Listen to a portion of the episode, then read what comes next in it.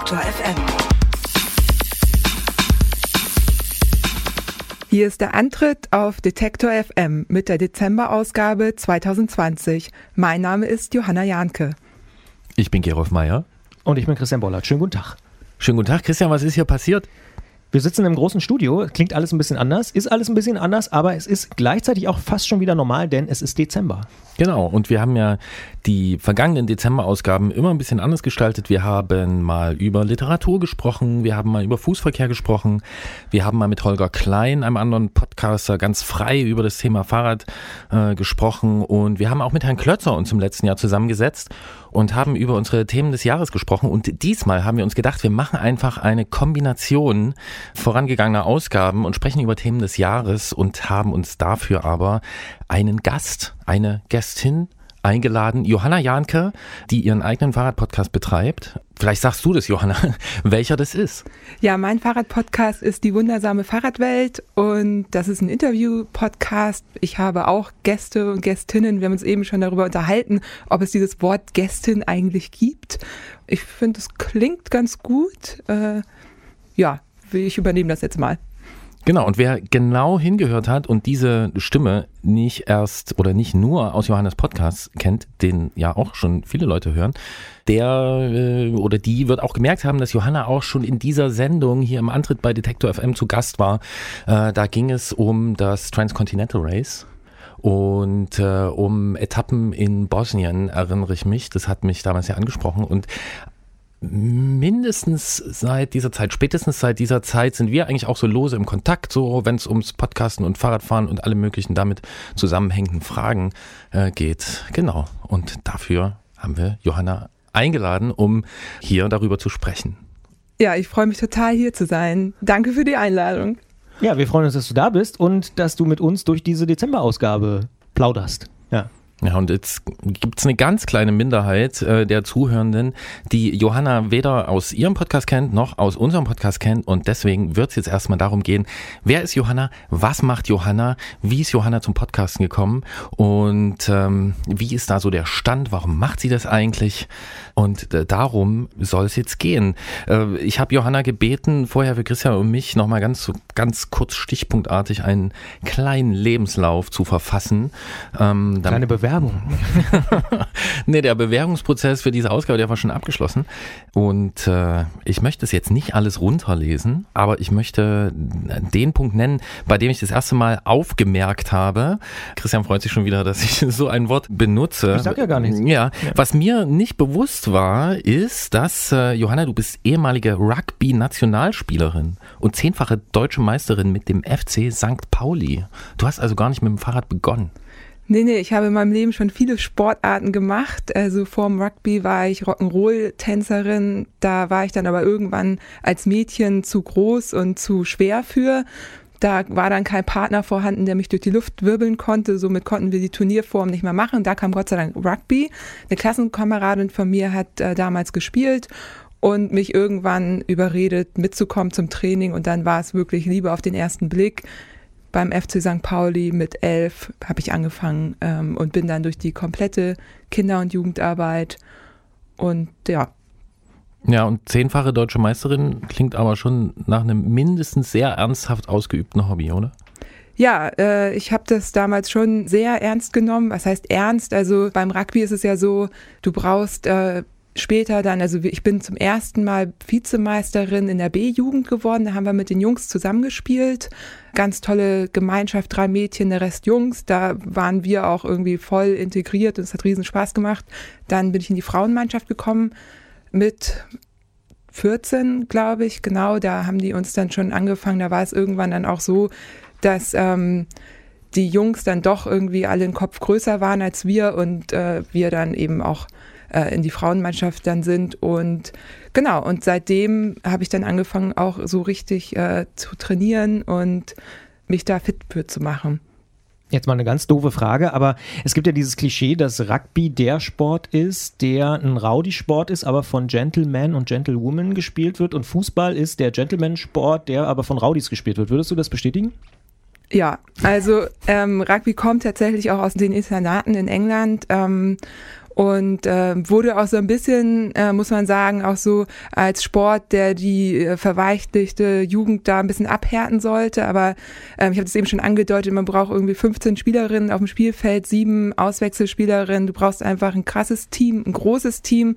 Du brauchst Spielerinnen mit verschiedenen Fähigkeiten. Also du brauchst die großen schnellen, kleinen, kräftigen und so weiter. Und das führt dazu, dass es einen unheimlichen Teamzusammenhalt gibt und äh, alles ist für das Team. Also du ähm, gibst auf dem Feld dann alles, also alles, was du hast, wird dort ausgetragen und danach gehst du halt zusammen feiern. Also es herrscht ein enormer Respekt, auch gegenüber dem Schiedsrichter und ähm, das gibt's ja beim Fußball eher nicht. Selten.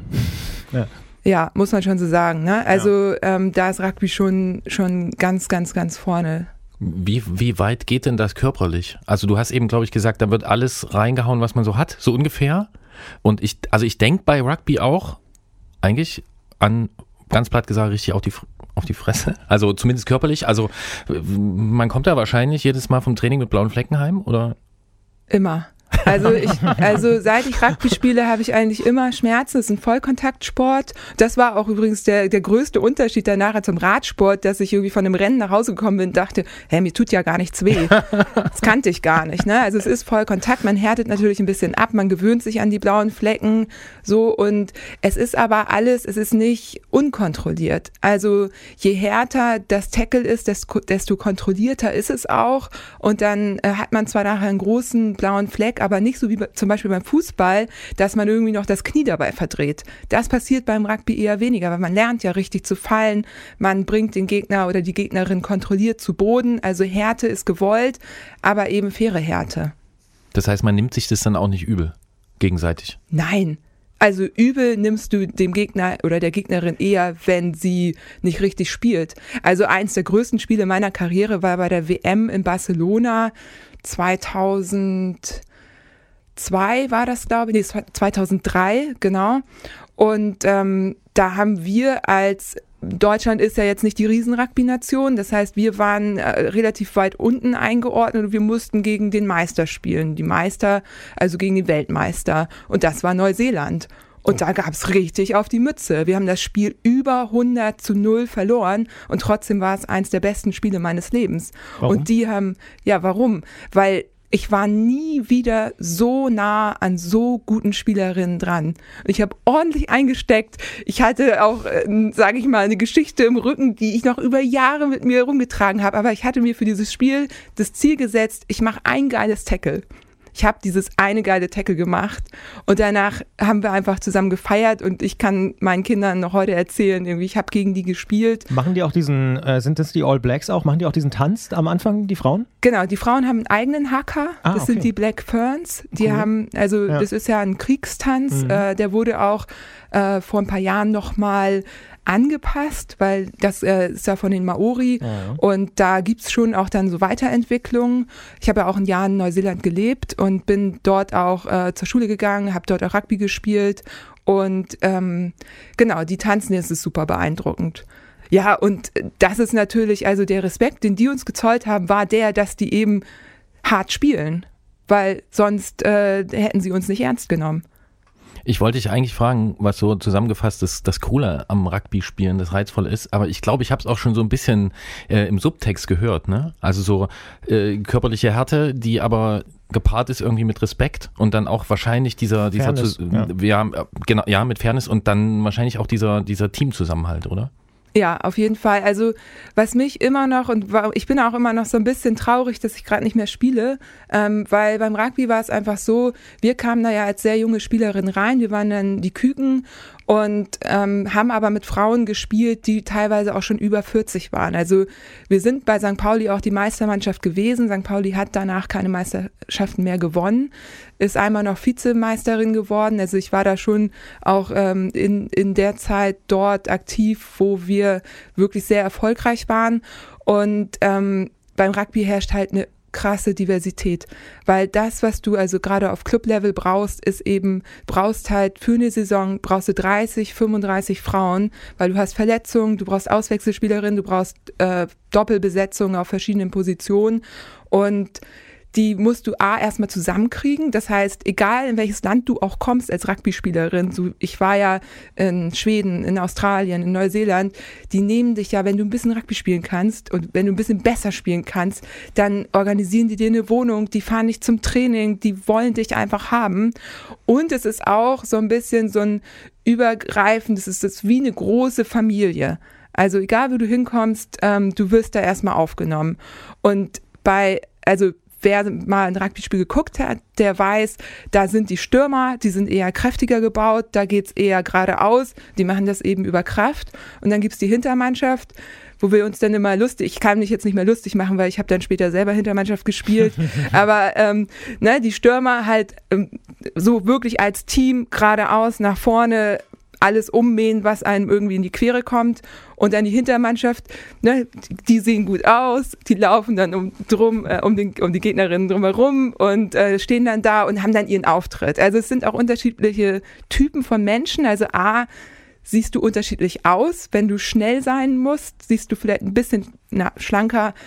Generell ist beim Rugby Masse immer gut. Ne? Also mit Masse rennst du immer Menschen um. So, ja, aber es ist auch nicht äh, zwingend notwendig. Ja. Ne? Man kann auch kleiner sein, man kann auch größer sein. Ähm, und eben im Sturm hat man dann die erste Reihe, das sind richtig kräftige. Und das sind auch so Positionen oder so, so Spieler oder ja, Körpertypen, die in anderen Sportarten überhaupt nicht unterkommen würden. Also die, die, beim Fußball brauchst du keine kleine, dicke Frau, die irgendwie kräftig ist, so und auf einmal beim Rugby brauchst du die halt. Und ohne die geht halt nichts. Ohne die kriegst du keinen Ball aus dem Gedränge raus. So, und dann kannst du auch mit der Hintermannschaft keinen Spielzug machen. Und das finde ich toll. Also das finde ich richtig, richtig cool. Und der Zusammenhalt war auch groß. Wir kamen alle aus unterschiedlichen ja, Schichten, weiß ich jetzt nicht, aber wir hatten alle unterschiedliche Hintergründe. Dann gab es eine Phase, da waren ganz viele äh, dabei, die äh, lesbisch waren, weil es irgendwie gerade da modern war, Rugby zu spielen. Das also wechselte sich immer so durch und im Grunde war immer jede willkommen. Und egal, manchmal hatten wir auch Spielerinnen, die konnten noch nicht mal einen Ball fangen. Und trotzdem haben wir irgendwie eine Position für die gefunden und ja. die waren glücklich und wir, und wir brauchten sie. Ja. Ne, manchmal waren das dann auch die Managerinnen oder so. Ne? Ja. ja, ist dann vielleicht ja auch für Leute, sag mal so das klassische, das klassische Sportbild oder das Bild, was man so vom Sportunterricht in der Schule hat, ne, wo dann immer irgendwie jemand übrig bleibt, die Leute, die nicht gewählt werden und das sind halt meistens die, die nicht irgendwie schlank, athletisch, durchtrainiert, äh, vielleicht auch nicht die coolsten Klamotten haben. Ähm, klingt für mich so, als könnten dann gerade die Leute, jetzt mal Jetzt mal abgesehen von den Klamotten, als könnten gerade die Leute, die äh, halt nicht diesem athletischen Idealbild entsprechend da gerade eine ganz andere Erfahrung machen, oder? Total, ja. Also auch für Kinder gerade, ne? Also ich bin ja sehr für Kinder- und Jugendarbeit und im Sport, da wurde auch gerade in meinen Teams damals, ähm, da wir haben also Integration gemacht, das ist mir im Nachhinein erst aufgefallen, äh, wen wir da eigentlich alles mitgenommen haben und wen wir da auch irgendwo durch diesen familiären Zusammenhang eben auch aus äh, Milieus rausgeholt haben. Das zum einen und eben auch, äh, genau, Kinder, Jugendliche, Frauen, Männer, auch alle, die dachten, sie sind eigentlich keine Athleten, keine Sportler und auf einmal brauchst du genau die. Ja, ja klingt ziemlich gut für die. Christian wollte was sagen. Ja, was ich mich ja frage ist, wenn du so eine Leidenschaft hast fürs Thema äh, Rugby spielen, wie kommt man dann zum, zum Podcast? Weil beim Rugby spielen hört man wahrscheinlich keinen Podcast, könnte ich mir vorstellen. Aber wir müssen wir nicht an der Stelle erstmal eine andere Frage stellen. Und zwar? Ja, wir müssen ja erstmal die Frage stellen, wie kommt man da erstmal zum Fahrrad, oder? Oder so. Ich vermute, das Fahrrad da. Ich, ich weiß, dass erst das Fahrrad da war und dann der Podcast. Also die Richtung gefällt mir absolut, aber ich finde, was mich jetzt auch interessiert hätte, was meine nächste Frage gewesen wäre, so äh, 2013 aufs Rad gestiegen, hast du uns geschrieben, was ist da passiert? Hast du dich ja komplett vom Rugby verabschiedet? War das Fahrrad noch attraktiver für dich? Ja, da kamen in meinem Leben so ein paar Sachen zusammen. Also ihr merkt ja selber, wie sehr ich da noch dran hänge und wie wichtig mir das Ganze ist. Es ist aber auch so, dass man Rugby nicht halt machen kann. Also zumindest war es für mich nicht möglich. Und ich habe auf einem Niveau gespielt, bei dem ich sechs, sieben Mal die Woche trainiert habe, teilweise mehrmals täglich. Ich war im Ausland. Ich habe für eine der besten Mannschaften in Australien gespielt. Ich habe eine schwedische Meisterschaft auch noch gewonnen. Ich habe in Neuseeland auch noch mal für quasi Geld gespielt, so hatte auch ähm, Angebote in Frankreich zu spielen, professionell und ja, dann habe ich äh, ein Kind gekriegt. Und das war für mich auch okay so. Ich war 22, als ich schwanger war und drei, mit 23 habe ich ein Kind gekriegt.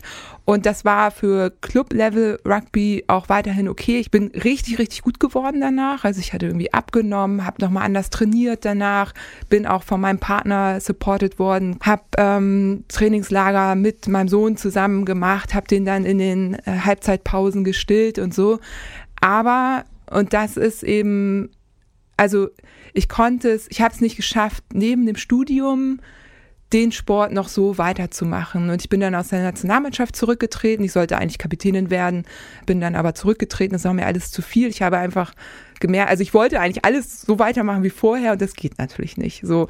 Und ich bin, mir fällt es aber schwer, Sachen nicht richtig zu machen, also nicht hundertprozentig. Und das war einfach, äh, ja, und beim Rugby ist es halt auch einfach so, du brauchst eben, um gut Rugby zu spielen oder um, also zumindest, wenn ich meine eigenen Ansprüche erfüllen möchte, dann muss ich dieses Training ableisten. Das war, war dann ein Rückschritt und ich bin dann aber, ähm, habe dann weitergespielt, war auch nochmal Kapitänin, habe die Mannschaft auch nochmal wieder aufgebaut, habe eine Vizemeisterschaft gewonnen, so aus dem Nichts, weil es gab dann auch einen kleinen Umbruch in der Mannschaft und ähm, genau, und dann äh, war es so, dass ich äh, alleinerziehend war. Also ich hatte dann keinen Partner mehr. Und dann ist Teamsport, wo du feste Zeiten hast, halt richtig schwierig. Und da habe ich gemerkt, dass ich irgendwie für mich was anderes finden muss. Und da kam dann das Rennrad gelegen. Ich hatte dann irgendwie im Bekanntenkreis jemand, der Triathlon gemacht hat, habe erst über Triathlon nachgedacht, habe es dann glücklicherweise nicht gemacht, weil Triathlon ist eben auch wieder sehr aufwendig im Training und äh, habe dann äh, überlegt, ich möchte gern irgendwie was machen. Ich hatte kein Auto und dann dachte ich, ach, so, weil so denke ich dann, ich kaufe mir jetzt ein Rennrad, das dann gleichzeitig mein neues äh, Sportgerät und die Möglichkeit, am Wochenende schön mal aus der Stadt rauszufahren. Weil man hat ja dann jedes zweite Wochenende frei, wenn man äh, getrennt ist. Ne? So, so habe ich dann gedacht und dann hat es irgendwie ja, ich war halt mega trainiert vom Rugby, ne? Also dann hat es keine zwei Monate gedauert und äh, alle haben gemerkt, wie schnell ich bin. Und dann bin ich voll in das Thema Rennrad und dann später Fixed Gear eingestiegen. Was ich einen spannenden Aspekt finde, ist, wie du das so beschreibst, wie du da hingekommen bist. Das Thema alleinerziehend und äh, dass das Fahrrad so ein Mittel ist, um sehr, sehr individuell äh, seine Zeit einzuteilen, weil das ist so ein Muster, was ich auch im Antritt immer wieder feststelle, dass Leute sagen, und das ist eigentlich ganz egal, also wir hatten da Orchestermusiker, die sagen, hey, ich kann morgens nach der Probe irgendwie eine Runde Rennrad fahren. Ingo Zamperoni hat das erzählt, hier Nachtdienste und so. Wir hatten äh, Ärztinnen und Ärzte, die gesagt haben, hier, ich habe einen Nachtdienst, dann fahre ich morgens nochmal eine Runde, mache den Kopf frei, dann schlafe ich oder irgendwie. Also so, so dieses sehr individuelle in die Zeit reinpacken. Und das war offensichtlich bei dir auch so, dass du sagst, damit konnte ich besser als Dienstag 20 Uhr Training irgendwie reagieren, oder? Ja, ganz genau. Und dann kommt ja noch dazu, dass Teamsportarten ja oft dann abends sind. Abends ist immer Familienzeit, da sind alle beisammen, Abendbrot essen, Hausaufgaben werden gemacht und so weiter. Und wie du sagst, mit dem Rennrad war ich so flexibel, dass ich eben genau alleine fahren konnte, mich aber auch frei verabreden konnte. Ich hatte keine Verpflichtungen und konnte einfach machen, was ich will. Ich hatte ja noch nicht mal, ich bin zwar in Teams gefahren dann später, aber ich hatte ja im Grunde noch nicht mal da die Verpflichtung, dass Mensch ohne mich nicht fahren konnte. So, beim Rugby war es so, wenn ich eine bestimmte Position, wenn ich mich für die Mannschaft oder für die Saison entschieden habe, dann musste ich auch, dann waren die auch aufgeschmissen ohne mich auf der Position. So, ich konnte nicht sagen, ah, ich supporte euch mal und ne, wenn ihr mich braucht, sagt Bescheid, weil du musst ja dann eben, du nimmst die Position ein. Ich bin dann ja auch eine Spielerin, die eine Schlüsselposition dann spielt und ähm, genau, den, den Druck und die Verantwortung hatte ich beim, beim Fahrradfahren erstmal nicht. Finde ich super spannend, weil das ist noch ein anderer Aspekt, den ich auch interessant finde, nämlich dieses Thema Motivation. Viele Leute sagen ja, ich finde es total super, im Verein zu sein, weil dann muss ich auch irgendwie hin und das machen. Das heißt aber auch beim Fahrradfahren andersrum, man muss sich auch selber stärker motivieren, oder? Ja, ich habe dann mit einem Trainer gearbeitet. Ähm, ich hatte ja gut Teams, ne? Also wenn du da dich äh, für eine Saison für ein Team entscheidest, dann hast du natürlich da schon auch, äh, also zumindest ich will dann schon auch performen. Ähm, aber den Trainingsplan, den konnte ich halt alleine abarbeiten. Und genau. Hm, und du hast es erwähnt, du bist dann ziemlich schnell in diese Fixed Gear Szene äh, reingekommen. Ich bin mir nicht sicher, ob das alle genau einordnen können. Ja, die meisten werden es wahrscheinlich einordnen können, aber habe hier zum Beispiel auf dem Zettel auch noch stehen, ähm, du warst dann 2014, ein Jahr nachdem du aufs Rad gestiegen bist, der erste Deutsche beim Red Hook Crit. Ähm, das ist ja eine, naja, eine der zumindest damals coolen internationalen Rennserien überhaupt. Also du scheinst da auch ziemlich sofort Erfolg gehabt zu haben. Ja, das habe ich ja eben schon angedeutet. Ich kam halt mit so einem Rugby-Körper in den ja. Radsport und ich hatte zwar nicht viel Erfahrung, aber ich hatte die Beine und konnte relativ schnell fahren und gerade im Fixgear-Bereich waren ja alle irgendwie Quereinsteigerinnen, weil das gab es ja noch nicht so lange. Und diese Serie, die, ähm, das kam mir auch sehr gelegen. Da gab es vier Rennen auch nur im Jahr, vier wichtige Rennen. Also du musstest dich nicht für jedes Wochenende da irgendwie zur Verfügung stellen. Und dann bin ich relativ schnell auch in internationalen Teams gefahren ja, mit einem, also na, viele kennen vielleicht das Rennradfahren, da schaltet man ja schön und beim Fixgear fahren wir haben keine Bremsen, nur einen Gang und äh, da ist es schon von Vorteil, wenn man kräftige Beine hat. So. Weil man mit denen dann über die Kette, über die Verzögerung der Tretgeschwindigkeit bremst. Ganz genau, genau. du brauchst ja. einfach Kraft. Wer, ja. das, wer das gar nicht kennt, ist im Prinzip wie beim Bahnradfahren. Ne? Also genau. Die haben auch feste, äh, ja. feste Narben. Ja. Mhm. Ja, daraus ist es ja auch entstanden. Genau. Also die Fahrradkuriere in New York haben ja die Bahnräder von den Bahnen geholt, weil sie irgendwie günstig waren und äh, dann haben sie angefangen, ihre eigenen Rennen zu veranstalten. Mhm. Und jetzt haben wir hier zwei Probleme.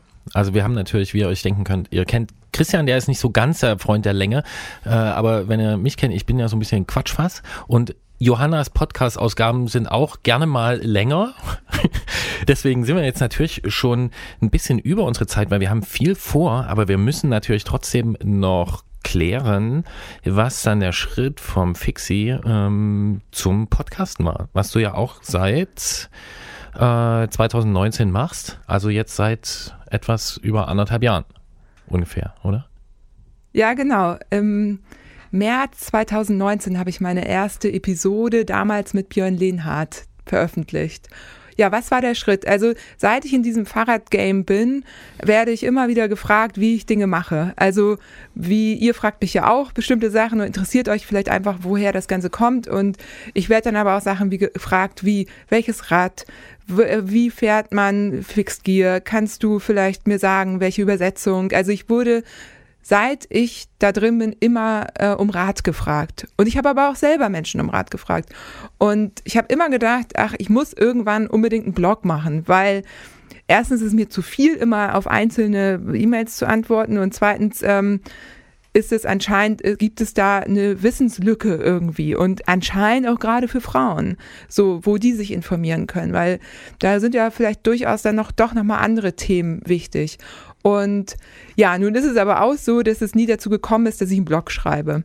Und ich bin ja begeisterte Hörerin von eurem Podcast äh, schon sehr lange. Oh. Und äh, wir haben ja auch davor schon geschrieben gehabt. Ja. Ihr habt ja auch dieses Thema irgendwie mehr Frauen, Sichtbarkeit und so. Das habt ihr schon sehr früh gehabt, also vor allen anderen. Ich glaube, ihr hattet das vor drei Jahren das erste Mal angesprochen so erinnere ich es auf jeden Fall ganz grob. Und da hatte ich euch damals auch drauf geantwortet und dann kam das irgendwie nochmal hoch und naja, und irgendwie habe ich immer Podcasts gehört und irgendwie war ich aber auch, es klingt jetzt blöd und es ist auch nichts gegen die Podcasts, die es gibt, aber ich habe irgendwie das Gefühl gehabt, es fehlt eine Perspektive. Und bevor ich mich hier immer über alle beschwere oder sage, oh Mann, aber daran haben die ja gar nicht gedacht, weil, ne, so, dann äh, naja, ich habe dann einfach rumgemeckert und mein Mann hat dann gesagt, ja, mach selber einen Podcast. Und er war es auch, der mir dann das erste einfache für unter 100 Euro so ein einfaches Aufnahmegerät besorgt hat und äh, mir hingelegt hat. Dann lag das da eine Weile. Dann war Björn Lehnhardt in Hamburg. Irgendwie die Transkimrika hat stattgefunden. Er wollte eigentlich nur auf einen Kaffee, auf, nee, auf eine Portion Nudeln tatsächlich. Hat bei uns übernachtet, wollte noch mal kurz vorbeikommen. Ja, und dann äh, habe ich gedacht, jetzt oder nie. Dann habe ich ihn gefragt, ob er Lust hat, einen kleinen Podcast aufzunehmen. Und dadurch, dass äh, Björn Lehnhardt nun auch eine spannende Person ist im Ultrabereich, hatte ich da wohl gleich einen super Gast und der kam richtig gut an.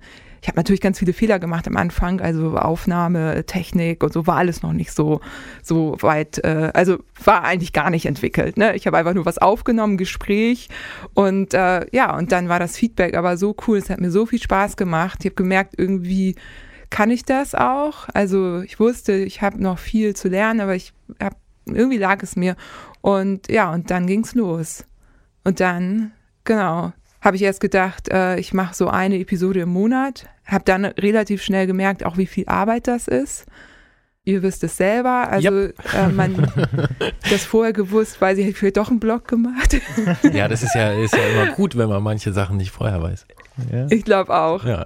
Und dann habe ich das ein halbes Jahr so ein bisschen so, je nachdem, wie es äh, sich halt ergeben hat, ne? Und irgendwie musste ich mich dann entscheiden, mache ich das jetzt richtig oder gar nicht? Und dann habe ich entschieden, ich mache das jetzt fest, einmal im Monat eine Episode. Und dann kam der Lockdown ungefähr vier, fünf Monate später.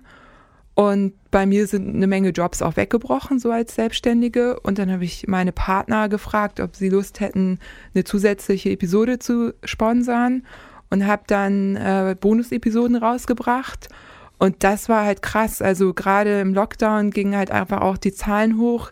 Ne, Im Homeoffice hat man dann auf einmal Zeit, Podcasts zu hören. Durch, ging, ging uns hier genauso, ja, ja. Ja, ja erzählen alle. Ne? Und, mhm. und, viele hatten das Medium das auch gar nicht vorher so richtig für sich äh, gefunden gehabt. Und dann gab es ja einen sehr bekannten Corona-Podcast, glaube ich, den irgendwie so gut wie alle gehört haben. Und das hat uns ja, glaube ich, allen irgendwie geholfen. Kommen wir später nochmal drauf, glaube ich. Aber ja. Hm. Hm. Ja, gerne. Ja. Auf jeden Fall ähm, sah es dann so aus, dass ähm, ich damit sogar auch Geld verdienen kann. Also vorher war es so, ich hatte Glück mit einem, kann ich ja vielleicht hier auch sagen. Hm, klar, klar. Rose hat irgendwie mich ähm, ab September davor supported gehabt, die haben mir sehr vertraut ganz entspannt, aber eben im Grundstein gelegt. Aber ich war halt eher so, hm, was habe ich für Ausgaben? Okay, kriege ich die irgendwie wieder rein? Also der Gedanke, damit wirklich einen Teil meines Einkommens zu bestreiten, den hatte ich gar nicht. Ich wollte das einfach machen, weil ich irgendwie Informationen weitergeben wollte. So, das war der Grund, weil ich da irgendwie Bock drauf hatte und ja, und dann auf einmal mehr habe ich gemerkt, hey, das könnte ich sogar professionalisieren. Und dann habe ich mitten im Lockdown gegründet. Ich habe jetzt eine, eine Janke Productions äh, UG. Sehr gut. Ja. ja. Ja, ihr habt beide Produktionsgesellschaften, ich nicht. ich liege zurück. Kleine Medienhäuschen. Ja, ja, ja. genau. Ja, ist doch cool. Also, und wie, wie geht's dir jetzt damit? Also, du, man hört das ja auch raus. Äh, Rugby, hast du gesagt, wenn dann richtig. Fahrradfahren, wenn dann richtig. Podcast, wenn dann richtig. Ja, also ich mache jetzt den Podcast richtig. Also ich bin auch offen. Ich überlege auch, ob ich äh, noch mal ein anderes Format starte. Ähm, einfach, äh, ich finde es immer gut, wenn man so verschiedene Sachen macht, aber ähm, ich ähm, ja, versuche den so professionell, wie ich kann, zu machen. Ich bilde mich weiter, gebe auch ordentlich Geld aus für also investiere da auch ähm, und genau, mache den richtig. Aber eine Sache habe ich auch gelernt, also dieses 100 Prozent, das steht einem oft ganz schön im Weg. Und das Gute am Podcast ist aber, dass du den gar nicht 100 Prozent machen kannst. Also während wir hier sitzen, fallen mir schon drei Sachen ein, die ich gerne nochmal umformuliert hätte, mhm. was aber nicht geht. Mhm. Und irgendwie ist das aber auch gut, weil du, du schließt dann damit ab und du, lädst ihn halt trotzdem hoch und dann gibt's halt den nächsten und der ist auch wieder 90 Prozent. Du hast vielleicht irgendwas besser oder anders gemacht, aber dieses 100 Prozent Denken, dieses alles muss perfekt sein, das konnte ich dadurch echt gut ablegen. Ich glaube wirklich, das macht auch ein bisschen den Charme von Podcasts aus, ne? dass es eben nicht so glatt ist und so 100 Prozent perfekt. Dann wäre es wahrscheinlich Radio. Ja. Mhm. Ja, und selbst da ist es ja nicht ja, immer ja, so, aber äh, ich kenne auf jeden Fall den Schmerz. So, ne? Also ich so, man kann ja man hat ja dann schon Zeit, kann ja viel erzählen und dann haut man irgendwie bei einem Detail mal daneben oder zieht hier eine Verbindung, die nicht so ganz klar ist, weil man den Zusammenhang nicht so ganz transparent darstellt oder irgendwie sowas, wo es so komische Verschränkungen gibt in einem Gespräch, die du auch nicht unbedingt ändern kannst, weil du kannst es davor jetzt auch nicht rausschneiden als Versprecher, weil dann stimmt der andere Kontext nicht. Aber ja, man lernt damit zu leben. Das war für mich, also in den, wie lang, fünfeinhalb Jahre, die wir das hier machen, mhm. äh, war das schon auch äh, so hier und da mal komisch, also hart auch, fühlt sich komisch an. Aber eben dann auch dieser Effekt, okay, das Ding ist raus, da wird auch drüber weggehört und dann kommt das nächste und ja, es ist. Was hast du denn, äh, was war so der Effekt oder der Lerneffekt, den du vielleicht mitgenommen hast? Was hast du, wo hast du gedacht, wow, hätte ich vorher nicht gedacht irgendwie? Gibt es so einen Moment, wo du dachtest, oh hier, Mensch, weiß ich nicht, Aufnahmegerät, MP3 hochladen, weiß ich nicht, irgendwas, Podcast-Feed anlegen? Gab es da so, so einen Aha-Moment oder sowas? Hm, ich muss mal überlegen. Also, Aha-Moment, also ja, ich weiß, wie Rauschverminderung geht. Ja, sehr gut, ja. Und ich weiß, also ja, man, ne, man kann schon mit relativ einfachem Equipment viel machen, aber dieses Rauschen und ich hab, ich war echt am Verzweifeln es ist ein relativ einfacher Move am Ende. Und ja, da bin ich ganz stolz drauf, dass ich den äh, einigermaßen hinkriege. Mittlerweile produziere ich ja hauptsächlich digital, ne? weil ich ja eben diese Reisen, die ich ja sonst unternommen habe, was ja auch irgendwie dazugehört, ich habe die Menschen zu Hause besucht, was total toll war, das geht halt alles gerade gar nicht, ne? Und ähm, genau, und selbst die digitalen Aufnahmen kriege ich, glaube ich, ganz gut hin. So, das, äh, ja, und, und was, ähm, also so ein persönlicher Aha-Effekt, ähm, womit ich nicht gerechnet hatte und was ich ähm, vorher, also gar nicht erahnen konnte, war das, was ich selber aus diesen Interviews mitnehme. Jedes Interview ist wie, also ein intensives Gespräch. Ich meine, meine sind ja auch, habt ihr schon angedeutet, die sind dann auch mal über zwei Stunden lang. Und das, was die Person, meine Gästinnen mhm. und Gäste mir, mir da persönlich geben, es ist echt krass. Also ich kann sogar ein aktuelles Beispiel jetzt nennen. Also Fiona Kolbinger war ja gerade da, ihr kennt sie, ja, eine große zu Gast, genau. Ja. Habe ich gehört. Und fährt übrigens auch, ne? Auch Medizinerin und fährt gerne, wenn sie kann und so. Spannend, ja, ja. Ganz genau, und die war gerade da und wir haben äh, fast drei Stunden gequatscht. Ähm, dann habe ich ausgemacht, da haben wir nochmal zwei Stunden gequatscht. Und alle, die den Podcast gehört haben, ich glaube, den haben einige gehört, zumindest äh, sagen das meine Downloadzahlen. da ging es um eine Studie. Sie hat eine Björn Lehnhardt in, hat in der allerersten Folge saß der vor mir am Esstisch und hatte zugeschwollene Augen quasi. Also ganz bekanntes Phänomen, dass bei Ultra-Events, dass eben Wasser eingelagert, abgelagert wird. Und da hatte dann Fiona eine, eine Hypothese zu mitgebracht, woran das liegen könnte. Sie ist ja nun Medizinerin, forscht und diese Episode ist noch nicht mal zwei Wochen draußen.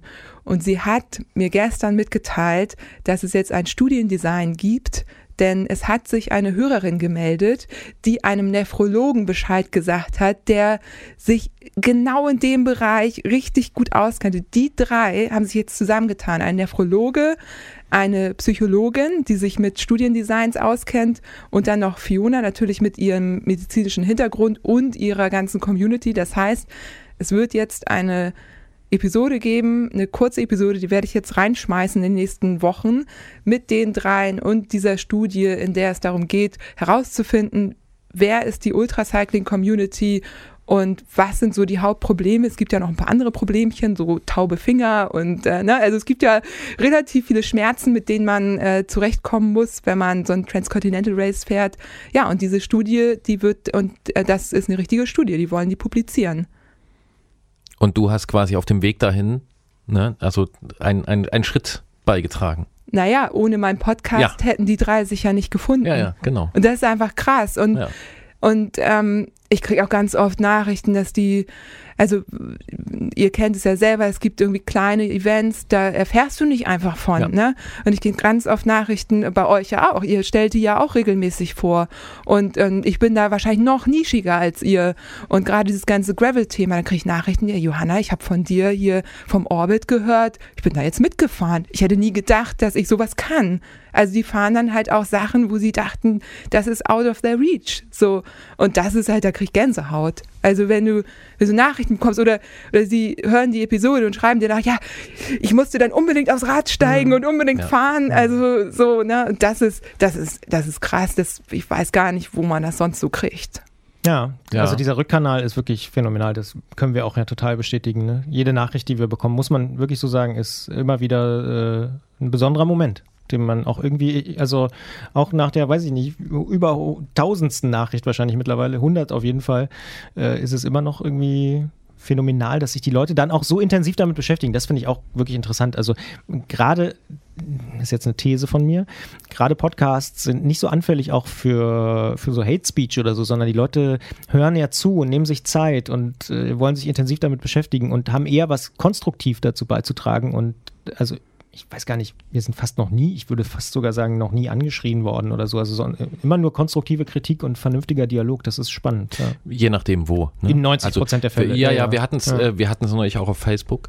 So. Also Stimmt, im, zusammen, so zwei, im Zusammenhang, genau. Aber als Post bei Facebook, aber, aber, nicht als E-Mail an, ne? Oder, ja, ja, Also diese, mhm. dieses Feedback, ich habe jetzt gerade erst hier, habe ich äh, auch noch mit eine ganz lange Feedback-Mail und, und äh, ganz viele Sachen. Also das kann ich auf jeden Fall äh, unterschreiben und dann auch auch, was du vorher nanntest, ne? also was du selbst mitnimmst von diesen Gesprächen. Und ähm, das ist ja, also wenn man das dann so lange macht und, und ähm, über so viele Ausgaben, ähm, ist für mich auch schwer vorstellbar, das jetzt nicht zu machen. So, also wie auf, auf welchem Niveau man dann auch da so irgendwie seinen, seinen, seinen Wissensdurst so stillen kann, das ist schon cool. Also das kann ich nachvollziehen, wenn ich das jetzt so richtig zusammengefasst habe. Ja, ja total, ja. Ja, und ähm, da sind wir nämlich äh, schon wieder und nochmal aufgemerkt an der Stelle, wo wir unseren kleinen Zeitplan natürlich schon wieder gesprengt haben, aber dazu ist ein Zeitplan ja da. Ähm, und auch wenn das hier eine besondere Folge ist, äh, in der wir nicht den klassischen Aufbau einer Antrittausgabe haben, äh, gibt's äh, so, äh, wie soll ich sagen? Ein Gerüst. Ein Gerüst und es gibt fundamentale Bestandteile einer Antrittssendung und das ist natürlich auch, oder eines Antritt-Podcasts, würde mich Christian jetzt korrigieren, das ist natürlich auch Musik Musik. Deswegen habe ich äh, meinen beiden GesprächspartnerInnen äh, empfohlen oder aufgetragen, noch bitte einen Song des Jahres zu definieren. Und also jetzt, das war eine Hausaufgabe, so habe ich das wahrgenommen. Richtig. Ja. Und äh, jetzt kommt äh, Johannas Song des Jahres. Äh, Johanna, wie heißt der? Ja, also das ist jetzt nicht so ein klassischer Song, also wie ihr ihn vielleicht normalerweise hier im Radio in so einer Sendung spielen würdet. Ähm, ich habe den Song Meine Mamas von Zucchini mitgebracht, also Suki. Also Zucchini ist äh, ihr Synonym, glaube ich, oder wie nennt Ach, man die das? ehemalige Suki? Ja, Suki. Also die, die, die, Suki die macht, ja. genau, die ja. Rapperin, ah, okay. ja. macht seit 15 Jahren, rappt die und macht sich für ja, Inklusivität stark gegen Rassismus und macht ziemlich viele gute Sachen.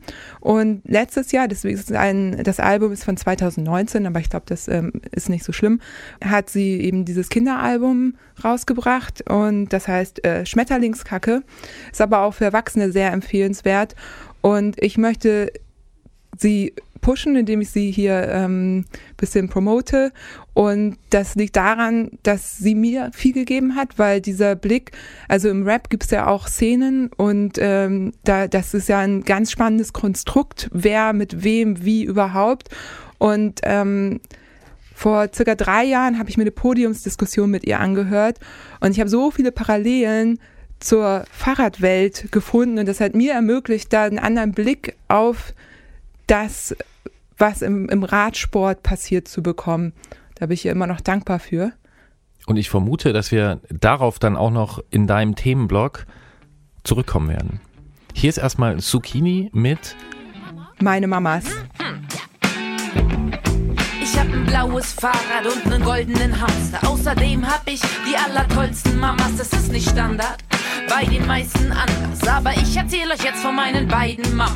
Meine Mamas nenne ich meistens Mami und Mama. Und für alle anderen heißen sie Annie und Hannah. Eine Mama ist Punker, die andere spielt Klavier. In einem großen Orchester, abends trinkt sie ein Bier. Manchmal streiten die Mamas, aber vertragen sich dann. Und kichern und knutschen den ganzen Abend lang. Eine Mama macht die besten Wurstschlitten.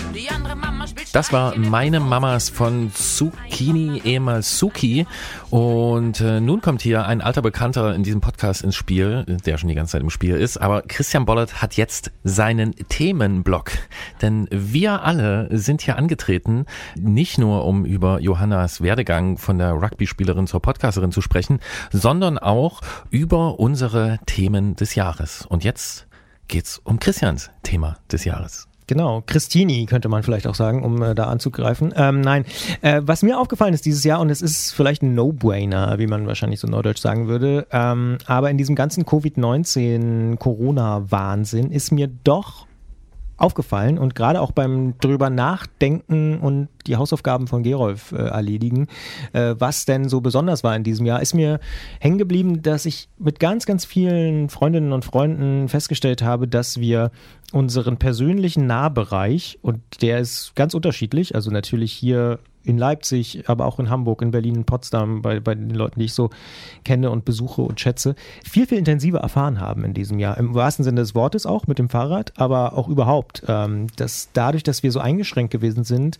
man eben weniger unterwegs war, weniger gereist ist. Wir haben es auch hier und da schon mal angedeutet, irgendwie im Antritt dieses Jahr.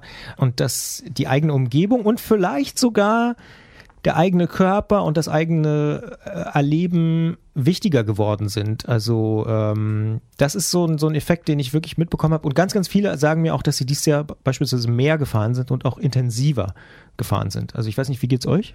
Könnt ihr das, teilt ihr das oder? Johanna?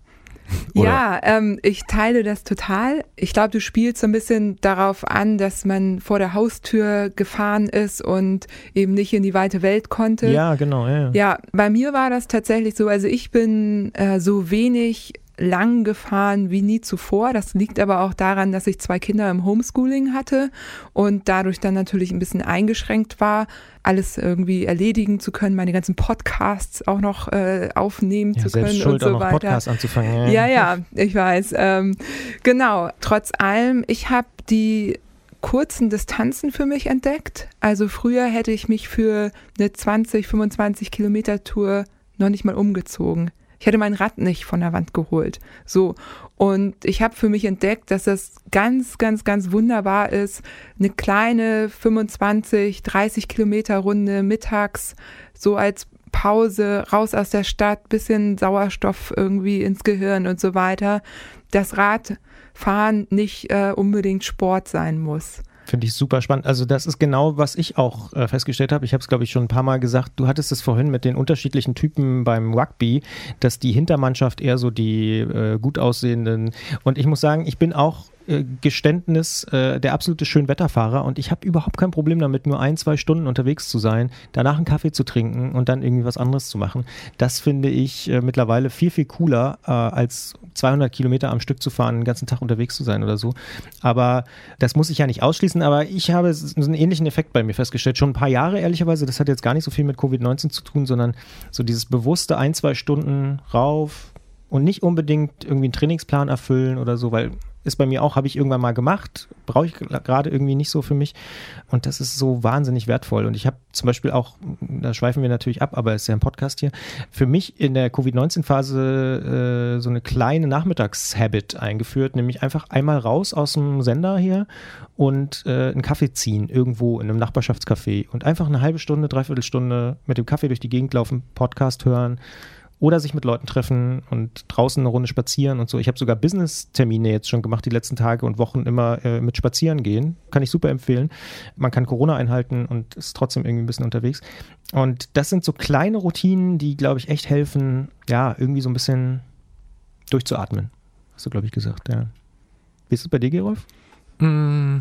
Also ich kann das mit diesen kurzen Ausfahrten natürlich äh, bestätigen. Ähm, hier in Sachsen hatten wir das ja eine Zeit lang, dass es diesen ich habe es schon fast vergessen. Was war es? 15 Kilometer Radius, glaube ich. Ah, es gab so einen Radius, ja. ja aber so halb nur, ne? ja, das war nicht so ganz so, offiziell. Genau, und, ja, das, ja. und das war, wir hatten auch schon mal in einer Podcast-Ausgabe das irgendwo in der Moderation angesprochen, dass dann bei mir auch aufgehört hat, meine eigentliche Zwischenbeschäftigung, die ich oft so habe, äh, mich also auf Karten umzuschauen und Ach, stimmt, da war Routen zu scouten und äh, mit dem und, Finger auf der Landkarte. Ja, und noch Zugfahrpläne dazu zu nehmen und irgendwie sich Sachen auszudenken. Äh, und dann habe ich das halt in einem viel kleineren Maßstab gemacht, äh, habe entdeckt, dass äh, von mir zu Hause dieser Radius genau um die Südlandebahn des Leipziger Flughafens rumging. Und dann habe ich mir da so eine Route auch gelegt und habe tatsächlich auch und ich wohne schon immer hier in der Gegend. Ja, ich habe mal zeitweise, habe mal ein paar Jahre woanders gewohnt, wenige Jahre, aber ich bin hier auch in der Nähe aufgewachsen und ich bin seit ich, also Fahrrad war mein erstes Verkehrsmittel. Wir hatten kein Auto, hm, so. Ne? Wir hatten ich, ja nichts. ja, und in Nudossi war mehr Sand. Ähm, Wir hatten aber auch kein Auto. ja, genau. Aus Prinzip. Ähm, ja, äh, nee, ich habe wirklich hier in meinem in meiner Umgegend, also wo ich auch weiß, da bin ich als Kind, wäre das auch nur zehn Kilometer weg gewesen, habe ich wirklich Stellen entdeckt und nicht nur so ein Stück Weg oder so, sondern ganz neue Dinge. Und ähm, das fand ich äh, schon faszinierend, also vor allen Dingen auch so richtig, richtig schöne Sachen. Und äh, ne, Johanna, du hast ja spätestens heute gemerkt, in Leipzig fehlt es an Reliefenergie. Also hier ist alles zu flach. Das ist für die Alltagsradfahrerinnen und Radfahrer ist das cool. Super praktisch. So, ist super praktisch. Aber wenn man so ein bisschen äh, gerne mal einen Anstieg hoch äh, knattert und dann vor allen Dingen auch runter, äh, dann fehlt einem das. Und ich habe da wirklich auch, ich habe da wieder neue Sachen äh, entdeckt und das war in der Phase für mich total cool. Der Effekt, der danach kam, war natürlich, hey, ich darf jetzt wieder irgendwo hinfahren, ähm, was man auch mit einer ganz anderen Form von ich weiß gar nicht, ich, ich will jetzt nicht Dankbarkeit sagen, aber nennen wir es mal Wertschätzung ähm, irgendwie machen konnte, was ich sehr, sehr äh, gut und gesund finde, weil so die, wenn man sich so anschaut, ne, wie, wie die Menschen in den letzten 10, 20, 30, 40 Jahren Distanzen überwinden, was an sich eine coole Sache ist, aber wie selbstverständlich das geworden ist und welche Effekte das hat, dann kann es nur gut sein, wenn man wieder auf sowas kommt. Und ja, so Routinen sind ja auch cool bei dir, ne? Also gerade hier dein Business-Termin, warum sollst du da nicht rausgehen und mhm. sollst hier irgendwie den Herbstwald noch, äh, noch wahrnehmen und deinen Kaffee trinkst ja sowieso aus einem wiederverwendbaren Becher. so, ne? Also, ja, das, ist so, ja. Ja, ja. ja so, und, und das hat ja, das hat ja alles nur Vorteile. Wie immer an der Stelle muss man dann sagen, äh, ja, das können wir halt machen, weil wir von dem ganzen Spaß nicht auf die Art und Weise betroffen sind, wie andere Leute, wir hatten es jetzt vorher schon davon, die halt vielleicht mit zwei Kindern irgendwie äh, zu Hause sitzen müssen, Homeschooling machen und nebenbei raucht auch noch das eigene Business ab, weil man halt Künstler ist oder irgendwie in Event. diesem Bereich. Genau. Also gibt es ja, sehr, sehr viele Beispiele. Natürlich, das ist natürlich ein, äh, in der Blase Beobachtung. Ja. Ne? Ganz klar, ne? Also man. Aber das ist halt auch die, die du machen kannst. Ja. Und ich, ne, das stellen wir jetzt schon hier fest, das ist ja auch eine Gesamt- oder eine gesellschaftliche, sagen wir es so. Und ähm, ich bin ja gespannt, neben dem, dass niemand sagen kann, wie lang dauert das eigentlich und gibt es diesen Zeitpunkt, wo das abgeschlossen ist, äh, bin ich ja wirklich gespannt auf die Entwicklung, äh, die danach kommen. Also was welche Aspekte des vorherigen Zustands werden wiederhergestellt, äh, wie schnell geht das und welche werden eben nicht wiederhergestellt, was fällt da hinten runter, so, das wird, glaube ich, noch ziemlich spannend. Und diese Erfahrungen, die du beschreibst, die haben ja wahrscheinlich sehr viele Menschen gemacht und ich, ja, ich bin gespannt, ob das dann auch irgendwie in ein anderes Alltagsleben, in ein leicht verändertes Alltagsleben einfließt. Da bin ich ehrlich gesagt ein bisschen skeptisch. Ähm, aber. Wirst du aufhören, deine, deine Termine draußen zu machen? Mit dem Headset einfach rauszugehen? Nee, das werde ich, glaube ich, nicht aufhören. Na, zum Beispiel. Das ist ja, ja ein Beispiel. Genau. Also, ja, es ist natürlich so ein individuelles Ding. Ich glaube aber, es, also, aber es ist natürlich jetzt der große Blick in die Glaskugel. Ich vermute mal, dass wir so in drei bis sechs Monaten so einen wahnsinnigen Aufbruch erleben werden, ne? wenn hier die meisten durchgeimpft sind und so. Ich glaube, der Sommer 2021 wird wahrscheinlich krass denke ich. Also in allen Bereichen, Events, whatever. Und so ein mega Aufblühen. Ich kann mir aber vorstellen, also ich bin immer sehr skeptisch, wenn wenn ich so auch so Texte dann lese, die sagen, oh, da verändert sich jetzt alles und alle werden viel bewusster und so. Ich glaube ganz ehrlich, da kommt ganz viel auch wieder im negativen Sinne äh, Routine rein, Dinge werden wieder so sein wie vorher. Aber vielleicht, genau, vielleicht gelingt es ja dem einen oder der anderen auch so kleine Sachen schon zu behalten oder zumindest vielleicht nur einmal die Woche noch zu machen oder so, aber äh, nicht zu verlieren. Also das ist, wäre ja auch schon ein Effekt. Ja, ich, also ich würde auch gar nicht sagen, dass ich weiß, wie das ist. Ich bin nur drauf gespannt auf ja, diesen Effekt. Ja, Weil ich auch. Zum Beispiel auch jetzt bei einem über, also jetzt nicht, nicht nur Christians kleiner Spaziergang mit dem Headset, sondern äh, zum Beispiel bei diesem ganzen Dienstreisen-Thema.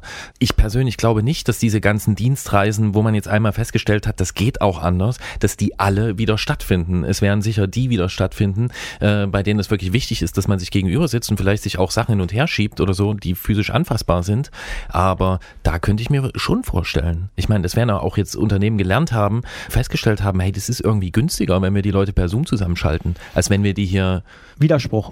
Aber ja, also bei Dienstreisen bin ich total, glaube ich, ich habe gerade meine Steuererklärung gemacht für das vergangene Jahr und festgestellt, dass ich jede Woche mindestens einmal in der Bahn gesessen bin.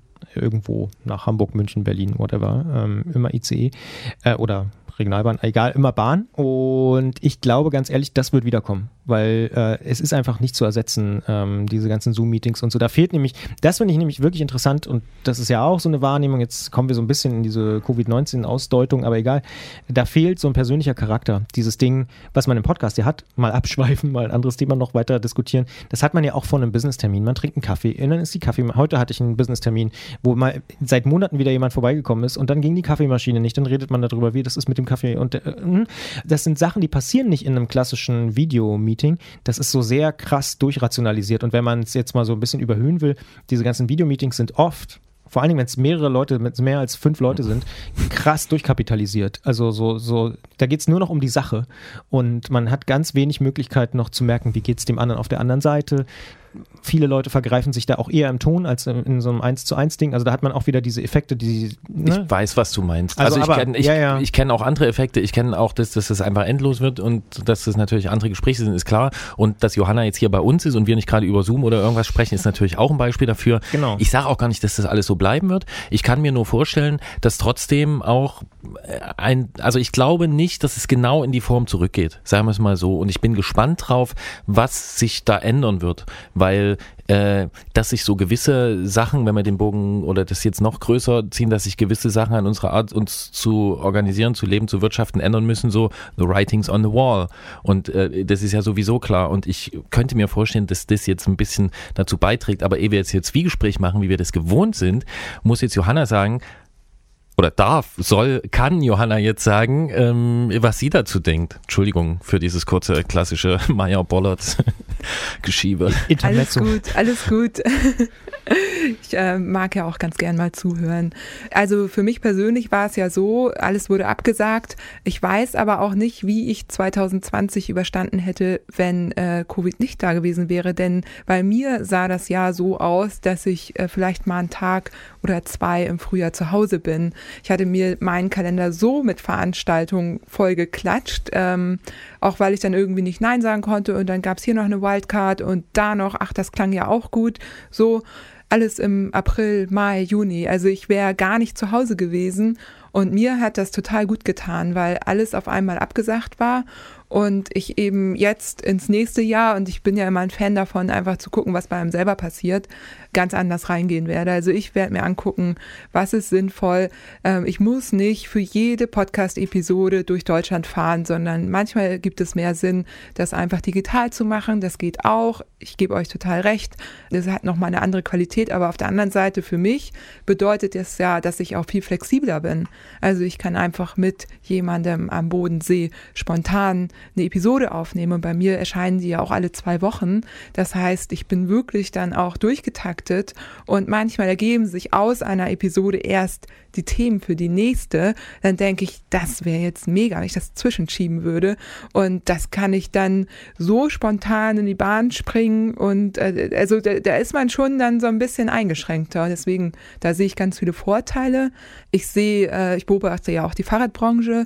Ich rede viel mit meinen Partnern. Einer von denen sagt, er war dieses Jahr auf zwei Events. Eigentlich ist er auf 50. Und da ist natürlich auch die Frage, sind denn nächstes Jahr 50 sinnvoll? Und da denke ich, das wird sich irgendwo in der Mitte treffen. Also die Fahrradbranche hat gemerkt, viel kann digital stattfinden. Es ersetzt nicht alles, aber es gibt Dinge, die kann man einfach wunderbar digital stattfinden lassen. Da muss man nicht alle nach Spanien fliegen, um irgendwie ein neues Rad vorzustellen. So. Definitiv, ja. Also das, äh, glaube ich, das Bewusstsein so gekoppelt mit dem, dass man sich eh Gedanken darüber machen sollte, wie viel man eigentlich um die Welt fliegen ähm, sollte. Und also da, glaube ich, ist schon einiges passiert. Und es hat uns ja auch alle gezwungen, irgendwie Zoom-Meetings selber aufzusetzen. Ich kenne Firmen, die arbeiten komplett remote.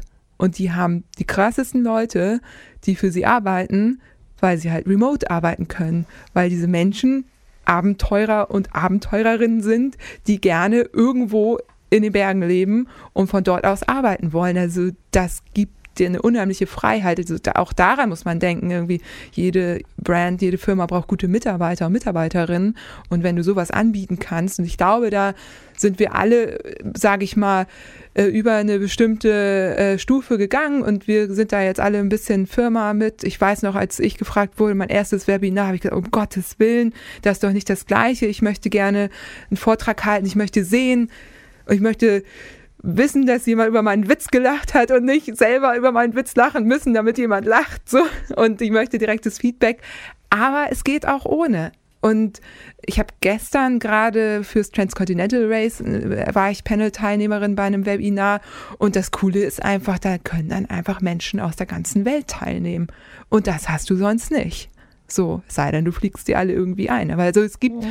finde ich, ganz tolle neue Möglichkeiten und ich hoffe, das wird sich ein bisschen was verändern irgendwie. Und ich bin ja immer dafür, irgendwie das Potenzial in allem zu sehen. Das Glas ist irgendwie halb voll und selber eingeschränkt. Und ich weiß, es sind auch Menschen, die sind noch viel eingeschränkter. Und da versuche ich auch irgendwie meinen Teil zu leisten, dass ich da irgendwie supporte. Aber letztendlich genau die Dinge irgendwie beim Shop verpacken und für sich das mitnehmen, was man möchte. Ja, und jetzt sind wir ja auch wenn ich so drüber nachdenke, aus welcher Position, äh, aus welcher Perspektive wir sprechen. Äh, jetzt sind wir ja auch alle so, also Christian ist sein eigener Chef, Johanna ist ihre eigene Chefin, ich bin irgendwie Nur, auch ein Chef? Äh, ja, nee, ich bin hier in diesem Bereich mein eigener Chef, ansonsten nicht, aber da ist das äh, Team jetzt auch nicht so groß. Aus Leuten, die irgendwie für große Firmen in großen Sternen zusammenhängen, ne, arbeiten, die, wo es wirklich ganz lange dauert, so einen Öltanker aufgrund der bestehenden Strukturen irgendwie auf einen neuen Kurs zu schicken alles, was ich oder viel, was ich aus der Richtung mitbekomme, ist, dass sich da jetzt natürlich gezwungenermaßen ganz, ganz viel getan hat. Und dass dort Leute, was du äh, gesagt hast, es gibt Leute, die arbeiten remote, es gibt andere, aber es gibt Firmen, da war einfach Homeoffice, äh, das war nie eine Alternative. Ja, das stand überhaupt nicht zur Debatte. Die sind jetzt gezwungen und ähm, da könnte ich mir schon vorstellen, dass was bleibt. Und ähm, ansonsten, ja, Fahrradbranche ist auch so ein Ding. Ich kann mir vorstellen, dass diese Produktvorstellungs irgendwas, wir treffen uns in Madeira oder sonst irgendwo weil wir haben ja einen neuen Dämpfer oder sowas, dass das wieder losgeht könnte ich mir einfach denken, weil sobald die Möglichkeit wieder besteht, ist dann wieder der Run um Bilder und natürlich auch man umgarnt sich dann ja, ne? Und das ist ja auch ganz nett für da Leute, dass sie da hinfliegen können. Das denke ich schon, dass das wieder kommt. Aber so bei anderen Sachen ging mir gerade noch durch den Kopf, das wollte ich noch anfügen, dass wir ja die letzten Jahre immer auch im Herbst so eine Eurobike-Nachlese mit unserem Freund Jens Klötzer vom Tourmagazin gemacht haben. Ähm, und ich nochmal sagen kann, wie gut ich das äh, fand, das eine Ding, was du da mal mitgebracht hast, als ich nicht mit dort war. Ähm, und wir immer wieder darüber gesprochen haben und gesagt haben, okay, der Eurobike geht's schwierig, das ist, äh, sag mal so, geht's schwierig? Schlecht geht's schlecht. Also man sagt schlecht, dass es jemand schwierig geht, weil man sagt, es geht der Eurobike schlecht. So, und jetzt hat die Eurobike halt in diesem Jahr Corona-bedingt das Ding immer irgendwie schieben müssen. Jetzt ist es abgesagt, wenn ich nicht mich total, ja, es ist abgesagt. Ja, so, und äh, das ist ja schon eine Frage, wo ich mir jetzt denke, okay, was passiert denn da jetzt? Also gibt's dann die nächstes Jahr wieder? Und ja, nicht, dass ich sagen würde, das ist alles anders, aber ich könnte mir vorstellen, dass ein Teil der jetzt angestoßenen Veränderungen ob die nur gut sind oder schlecht oder irgendwas, dass die, dass die halt bleiben. Also ich denke schon, dass wir, dass das Spuren hinterlassen wird. Pass auf, wir reden im Dezember 2021 darüber. Wenn es da noch Podcasts gibt, Christian Bollert. Da bin ich mir ganz sicher. Genau, und was es dann auch gibt, ist Christian Bollerts Leidenschaft nicht nur für das gesprochene Wort, sondern auch für das gesungene Wort und die gespielte Note aus Instrumenten. Äh, und deswegen kommt jetzt Christian Bollerts Song des Jahres. Ich mache es kurz und schmerzlos. Äh, mein Sommersong des Jahres und irgendwie habe ich persönlich das Gefühl, war es für mich ein guter Sommer, einfach so. Ähm, der kommt von den Glass Animals und er heißt Heat Waves und ist einfach ein Riesensong, ein Knaller, wie ich sage.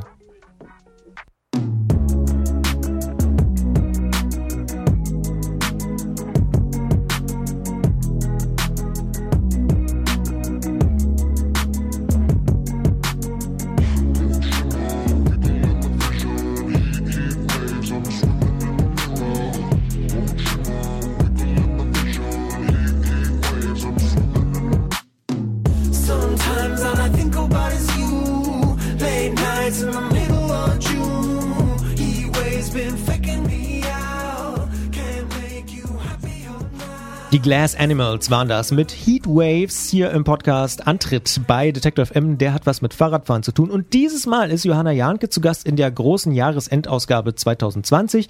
Sie ist bekannt zum Beispiel von der wundersamen Fahrradwelt, ihrem eigenen Podcast. Wir freuen uns sehr, dass du weiterhin da bist. Und Gerolf hat es ja schon so ein bisschen angesprochen. Wir haben uns überlegt, jeder soll so ein Thema mitbringen, wo er sagt, das ist irgendwie für mich persönlich äh, das Thema des Jahres oder es ist ein wichtiges Thema des Jahres im Jahr 2020 in der Fahrradwelt.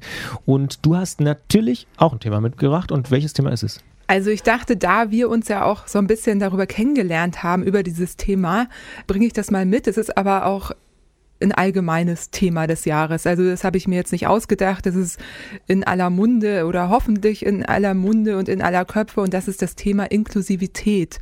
Und zwar für uns dann Inklusivität in der Fahrradbranche oder im Fahrradbereich. Und ja, ich hatte es ja schon angedeutet, wir haben uns ja darüber damals kennengelernt. Da ging es aber nur um Frauen in der Fahrradbranche. Das ist aber ja natürlich äh, noch viel weiter zu fassen. Also wir hatten die Black Lives Matter Bewegung oder die haben wir immer noch. Und ähm, genau, und ich habe einfach mal ähm, so ein paar Punkte aufgeschrieben und im Grunde ist meine Frage an euch, weil ich mir da selber viele Gedanken drüber mache, wie können wir als Podcaster und als Menschen, die ja irgendwo auch Meinung bilden oder Geschichten äh, erzählen lassen, wir sind da ja, wir wählen ja aus, wie können wir zu diesem Thema beitragen? Und genau, als erstes, was ist Inklusivität? Da geht es also darum, dass ähm, so eine Fahrradszene eben aktuell sehr weiß und sehr männlich geprägt ist. Vom Alter her weiß ich gar nicht mal so, wobei ich da neulich ein paar Bilder von meiner Mutter gepostet habe und da war auch ganz schnell klar, ähm, es gibt irgendwie auch ab einem bestimmten Alter kaum Frauen, die dann noch sichtbar sind. Also Alter spielt auch eine Rolle. Natürlich, ähm, woher man kommt, wie viel Geld und Mittel man zur Verfügung hat. Dann, ja, wie ähm, Hautfarbe, so, ähm, da passiert halt in den Staaten total viel, auch glaube ich durch die Bewegung. Da gibt es schon ganz tolle Initiativen, die eben auch speziell People of Color fördern.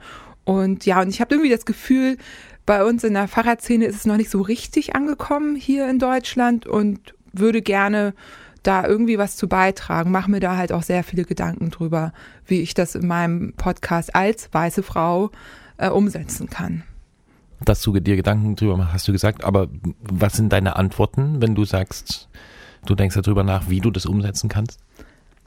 Also als ich mit dem Podcast angefangen habe, hatte ich mir vorgenommen, dass die Hälfte meiner Gäste Gästinnen sein sollen, also Frauen. Das war so der erste Schritt, weil das ist ja auch das, was ich immer vermisst habe, dass es irgendwie die Sichtweisen gibt und dass ich von denen erfahre. Und am Anfang ist mir das sehr schwer gefallen, weil auch ich mich natürlich in dieser Medienwelt bewege und konsumiere. Und wenn mir niemand anderes zeigt, was es für tolle Frauen gibt, dann erfahre ich davon auch nicht dann habe ich irgendwie rumgejammert und äh, gesagt, wie schwer das so ist. Und dann habe ich aber wirklich versucht, diese Quote von 50 Prozent zu schaffen.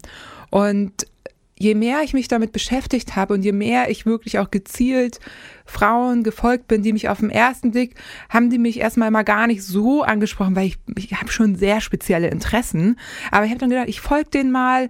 Es gab irgendwie auch so ein paar Accounts, wo es hieß, einfach mal eben, folgt doch einfach mal irgendwie bestimmten, also auch äh, schwarzen Frauen und so einfach, einfach mal irgendwie Support zeigen, indem ihr einfach mal folgt. Auch wenn ihr im ersten Moment vielleicht gar nicht so viel damit anfangen könnt, damit das einfach Teil eurer Welt wird.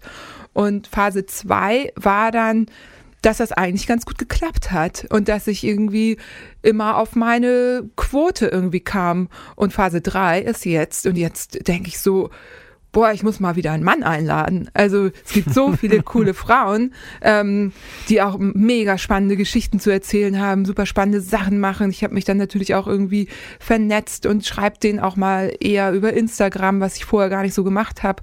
Und irgendwie, ja, also das ist was, das kann ich vielleicht als Erfahrung einmal weitergeben, dass es man zwar am Anfang denkt, oh, die gibt's gar nicht. Und dann das zweite ist natürlich auch die Entscheidung, wen möchte man darstellen und nimmt man in Kauf. Ich meine, ihr wisst es, wir sind ja alle irgendwo auch äh, ein Podcast, der professionell stattfindet, somit auch bestimmte HörerInnenzahlen braucht, um eben bestimmte ähm, Mittel zur Verfügung zu haben, so ganz platt gesagt, und dann einfach auch mal eine Entscheidung zu treffen, mal jemanden einzuladen, wo man weiß, okay, bei mir war das zum Beispiel Westwind, da wusste ich, das ist ein Thema, ähm, das äh, spricht jetzt nicht alle komplett an, war auch so und das trotzdem Müssen wir kurz erklären, was, wer Westwind ist? Ja, Westwind ist eine Organisation, die ich auch schon sehr lange verfolge sozusagen in Hamburg. Die bauen Räder für erstmals nur Geflüchtete und jetzt bedürftige Menschen auf.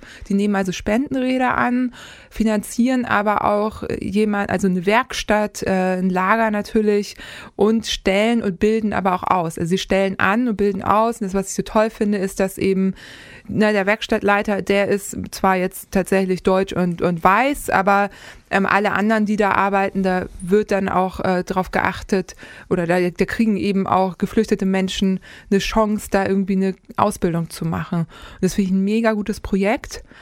Aber es ist natürlich immer so ein Thema, hört man sich das jetzt an, ne? Es ist irgendwie wieder, wieder irgendwie, es ging ein bisschen um Spenden und so weiter. Und ähm, genau, da äh, es ist aber eine Entscheidung, die kann man ja treffen. Wenn alle anderen Episoden super laufen, kann man ja auch mal eine Episode machen, wo man sagt, ey, man möchte einfach das Projekt oder die Person supporten.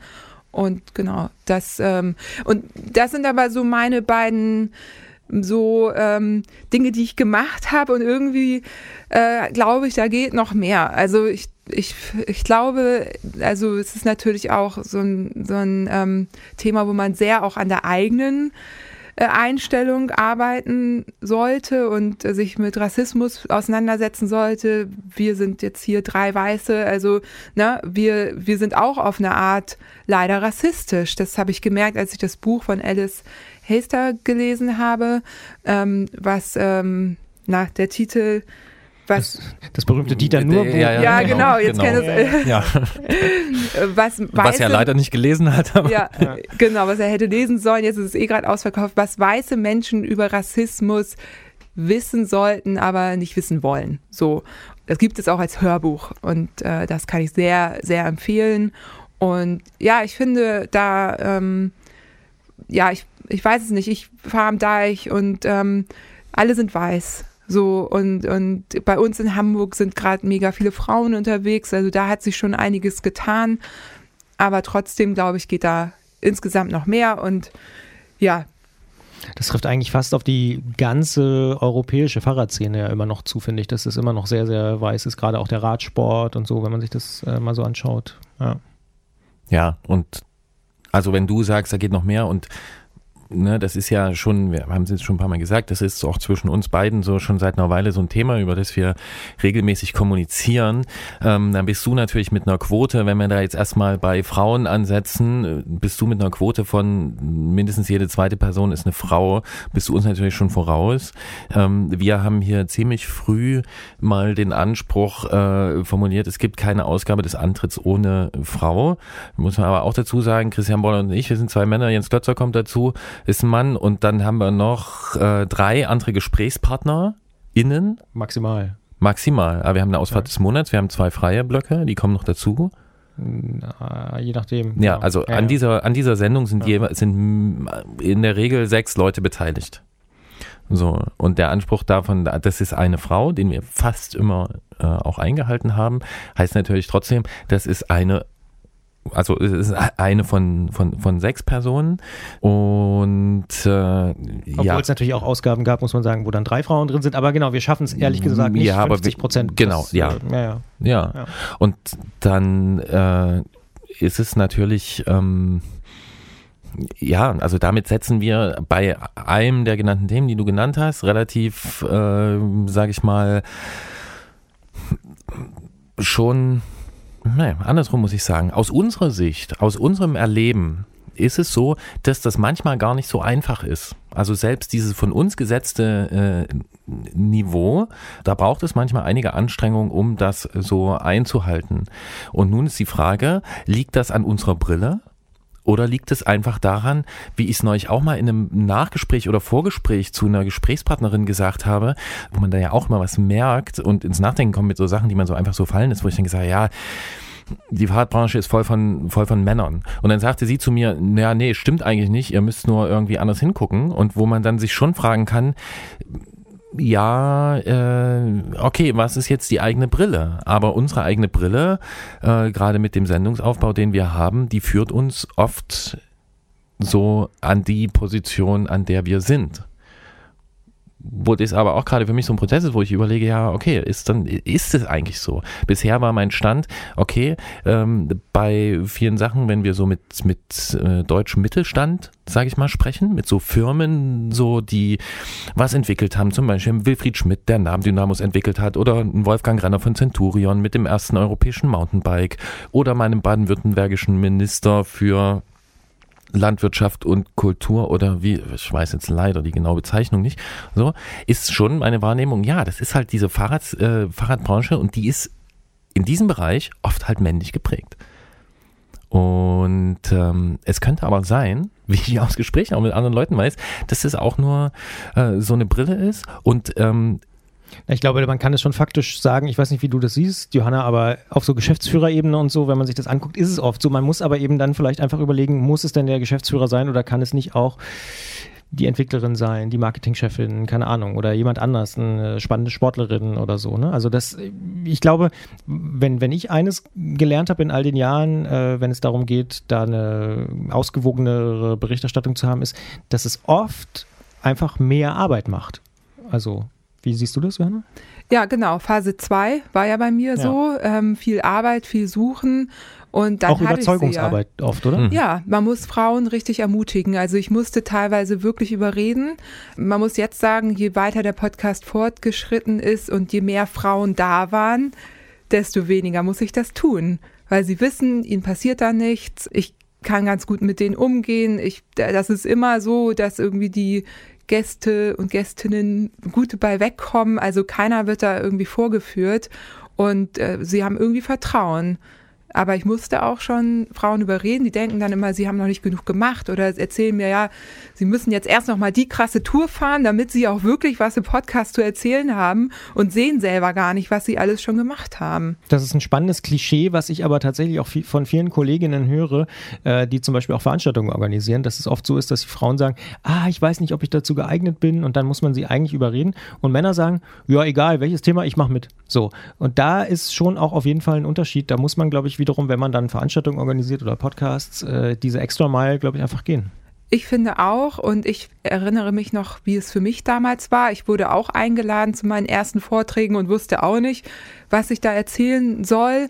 Und dann hat man mir die Chance gegeben und die ersten, da sind auch ein paar in die Hose gegangen. Da war ich auch nicht so super am Performen, aber bei jedem Vortrag, den man hält oder jedes Interview, das man gibt, lernt man ja auch dazu. Und wenn man diesen Frauen oder überhaupt Menschen, die eben nicht so in der Öffentlichkeit sowieso schon stehen, diese Chance nicht gibt, dann werden sie auch dann nicht zur Verfügung stehen. Und sobald ein Mensch einmal einen Podcast gemacht hat oder einmal einen Vortrag gehalten hat, dann wissen die ja auch, wie es läuft und, und dann macht es ja auch Spaß.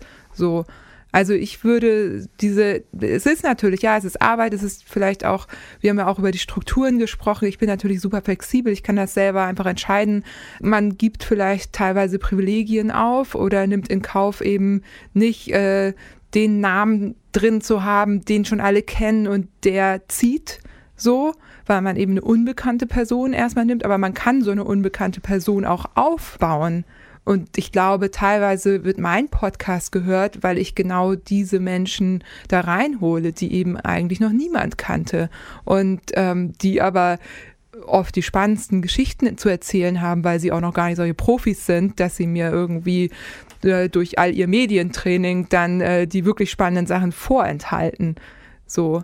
Es gibt ja ähm, tatsächlich so Trainings, die man machen kann. Also da, da habe ich sogar selber mal drüber nachgedacht. Es gibt so Workshops äh, für, für Firmen. Ähm, ich alleine, das ist wirklich ein bisschen schwierig, weil das natürlich Corona-bedingt jetzt viele Menschen zusammenbringen, ist schwierig, aber man kann äh, richtig ähm, Trainer Trainerinnen für sowas buchen, die einen dann hinterfragen und die eben Möglichkeiten aufzeigen und das erarbeiten. Und da ich glaube, man muss einfach selber entscheiden, ob einem das so wichtig ist. Und ich finde es halt mega wichtig, weil, also ihr ja auch, ihr seid der Podcast in Deutschland, der so overall alles abdeckt. Und da sollten die Frauen gleichberechtigt stattfinden. Wie auch immer ihr das schafft, wann auch immer, das ist ja nichts, was man innerhalb von einem Jahr unbedingt schaffen muss, aber man kann sich ja auch äh, Ziele setzen und fünf Jahrespläne machen. So machen wir das ja beim Klimaschutz auch. So und dann guckt man, an welchen äh, Schrauben kann man drehen, wen kann man mit reinholen.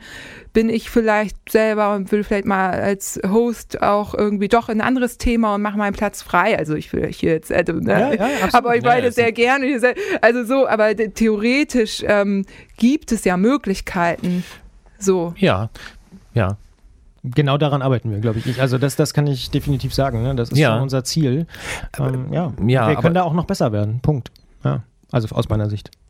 Ja, das, das, mhm. das können wir. Also ich, mir fallen aus den letzten Monaten fallen mir und das ist nur ein kleiner Zusatz, weil ich will es überhaupt nicht nur darauf schieben, aber mir fallen aus den letzten Monaten fallen mir mindestens zwei Kontakte ein, wo auch eine Pressesprecherin gesagt hat, so, nee, lieber nicht. Und jemand anders gesprochen hat. So, damit will ich es überhaupt nicht da äh, irgendwie dann den, den Frauen dann irgendwie zuschieben. Ja, nur äh, beschreiben, dass das halt wirklich schon auch äh, passiert, weil wir natürlich auch explizit anfragen. Oft, wenn wir nicht wissen, mit wem wir konkret sprechen im Unternehmen, entweder wir wissen, dass eine Frau ist, oder wir fragen an und sagen, hier, wir würden aber lieber mit einer Frau sprechen übrigens. Und so auf dem Level versuchen wir das. Danach, ganz ehrlich, mit, äh, wir haben den Faktor Zeit angesprochen so, wir haben ja diese vier Beiträge pro Sendung, das ist ja auch quasi wie nochmal, also die Organisation von vier Gesprächen und einer Moderation. Also das ist ein großer Aufwand, der da dahinter steckt. Ich würde gern hinkommen an dem Punkt. Ich glaube aber auch, dass wir auf irgendeine Art und Weise so dazwischen stecken oder nee, nicht dazwischen stecken, das ist falsch formuliert, ähm, sondern dass wir wir machen einen Podcast, der sich irgendwie mit dem Radfahren beschäftigt, der seine eigenen Schwerpunkte hat, aber der versucht ziemlich viel des Themas Radfahren und äh, ich nenne es mal Radleben, Radkultur, wurde da auch schon mal zugesagt, äh, so das abzubilden. Und ähm, wir haben dann einen gewissen Anspruch, den wir schärfen sollten, wo wir auch noch äh, besser werden sollten. Andererseits sind wir halt auch, wir repräsentieren halt auch irgendwie in unserer Auswahl halt diese Szene und da muss man einfach auch sagen, glaube ich, so die ja, Radszene. Ist das denn die Szene oder ist das jetzt wieder deine Brille? Ja, gut, das, das, das ist, ist, ja, genau die große Frage. Genau, ne? das ist die offene Frage. Ich habe vorhin lange noch äh, mit einer Freundin drüber gesprochen, weil ich auch wusste, dass das Thema kommt und ähm, ich da ja auch absolut, also auch durch dich in so ein nochmal und immer wieder in so einem Prozess bin. Ne? Aber zumindest, wenn ich mir hier angucke, wer am Wochenende sportlich mit dem Rennrad um die Seen fährt, oder wenn ich mir diverse Ausfahrten angucke, die stattfinden von irgendwelchen Läden oder die organisiert sind, äh, dann sind das einfach in der Mehrzahl Männer. Das sind aber es werden mehr Frauen. Da das wollte ich Johanna total recht. Nee, Moment, ja, ja. ja, das wollte ich gerade sagen. Das ja. ist ja auch total gut und das versuchen wir auch explizit. Also das steht quasi bei uns auf der Fahne. Das versuchen wir auf jeden Fall zu pushen und wir machen unsere Anfragen so. Trotzdem ist das, glaube ich, immer noch was, wo man genau unterscheiden muss zwischen dieser Brille und an der Stelle muss man wahrscheinlich besser werden. Und trotzdem aber, dass eine Zustandsbeschreibung ist, dass es leider so ist, dass das halt noch so geprägt ist. Und dass zum Beispiel auch bei Frauen, äh, wenn ich mit Leuten spreche, die da jetzt angefahren haben, Rad zu fahren und so, die einfach auch, dass da natürlich auch Hemmungen bestehen, sich in so eine Männer-Radsportgruppe, wo es äh, so übliche Verhaltensweisen einfach gibt, die ähm, ja, mehr oder weniger subtil kommuniziert werden, die einfach schon dazu führen, da denkt natürlich da niemand drüber nach oder man spricht nicht drüber, man diskutiert es nicht, aber das führt einfach automatisch dazu, dass Frauen da nicht mitmachen, dass die ausgeschlossen werden und dass man dann sagt so, ey, ich fahre bei denen nicht mit, weil wenn ich mir die angucke, wie die reden, wie die agieren, dann äh, habe ich die Vermutung, wenn ich hier nicht absolut zeigen kann, äh, dass ich da sportlich mithalten kann, dann, dann falle ich aus der Gruppe raus. Und ähm, Versteht ihr, worauf ich hinaus will? Ich glaube, so, also ich, ja, unter, ja. ich unterstütze voll diesen, diesen, diesen Anspruch. Ganz kurz gesagt, zwei Podcasts können nicht die Szene verändern. Doch.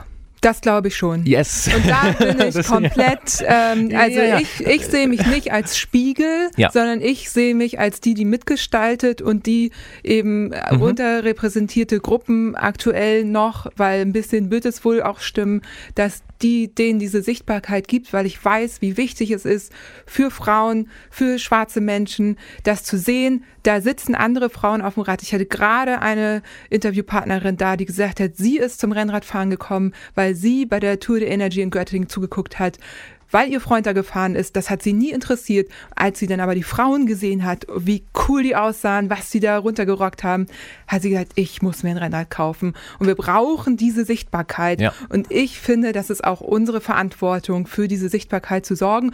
Also ich bin da aber auch nicht schwarz-weiß. Ich sage nicht, von heute auf morgen müssen wir hier 50 Prozent Frauen haben, wenn man dann jemanden nehmen muss, wo das nur so halb passt. Weil das weiß ich selber als Podcasterin. Du kannst nicht jemanden so aus Goodwill reinnehmen für die oder den du dich nicht interessierst. Das ist eben die Grundlage. Aber ich glaube schon, wir sind mehr als der Spiegel. Wir sind die, die mitgestalten. Und da würde ich schon den Anspruch haben. Das sind wir auch auf jeden Fall. So, das wollte ich auch, deswegen habe ich diese zwei Punkte genannt, ne? dass es diesen Anspruch gibt äh, und dass es dann aber auch dieses Spiegelding gibt. Natürlich ist die Frage, was spiegle ich? Und wenn ich mir darüber keine Gedanken machen würde, dann würde ich wahrscheinlich eins zu eins meine unreflektierte Auswahl irgendwie spiegeln. In dem Moment, wo ich mir Gedanken mache, kann ich das natürlich beeinflussen.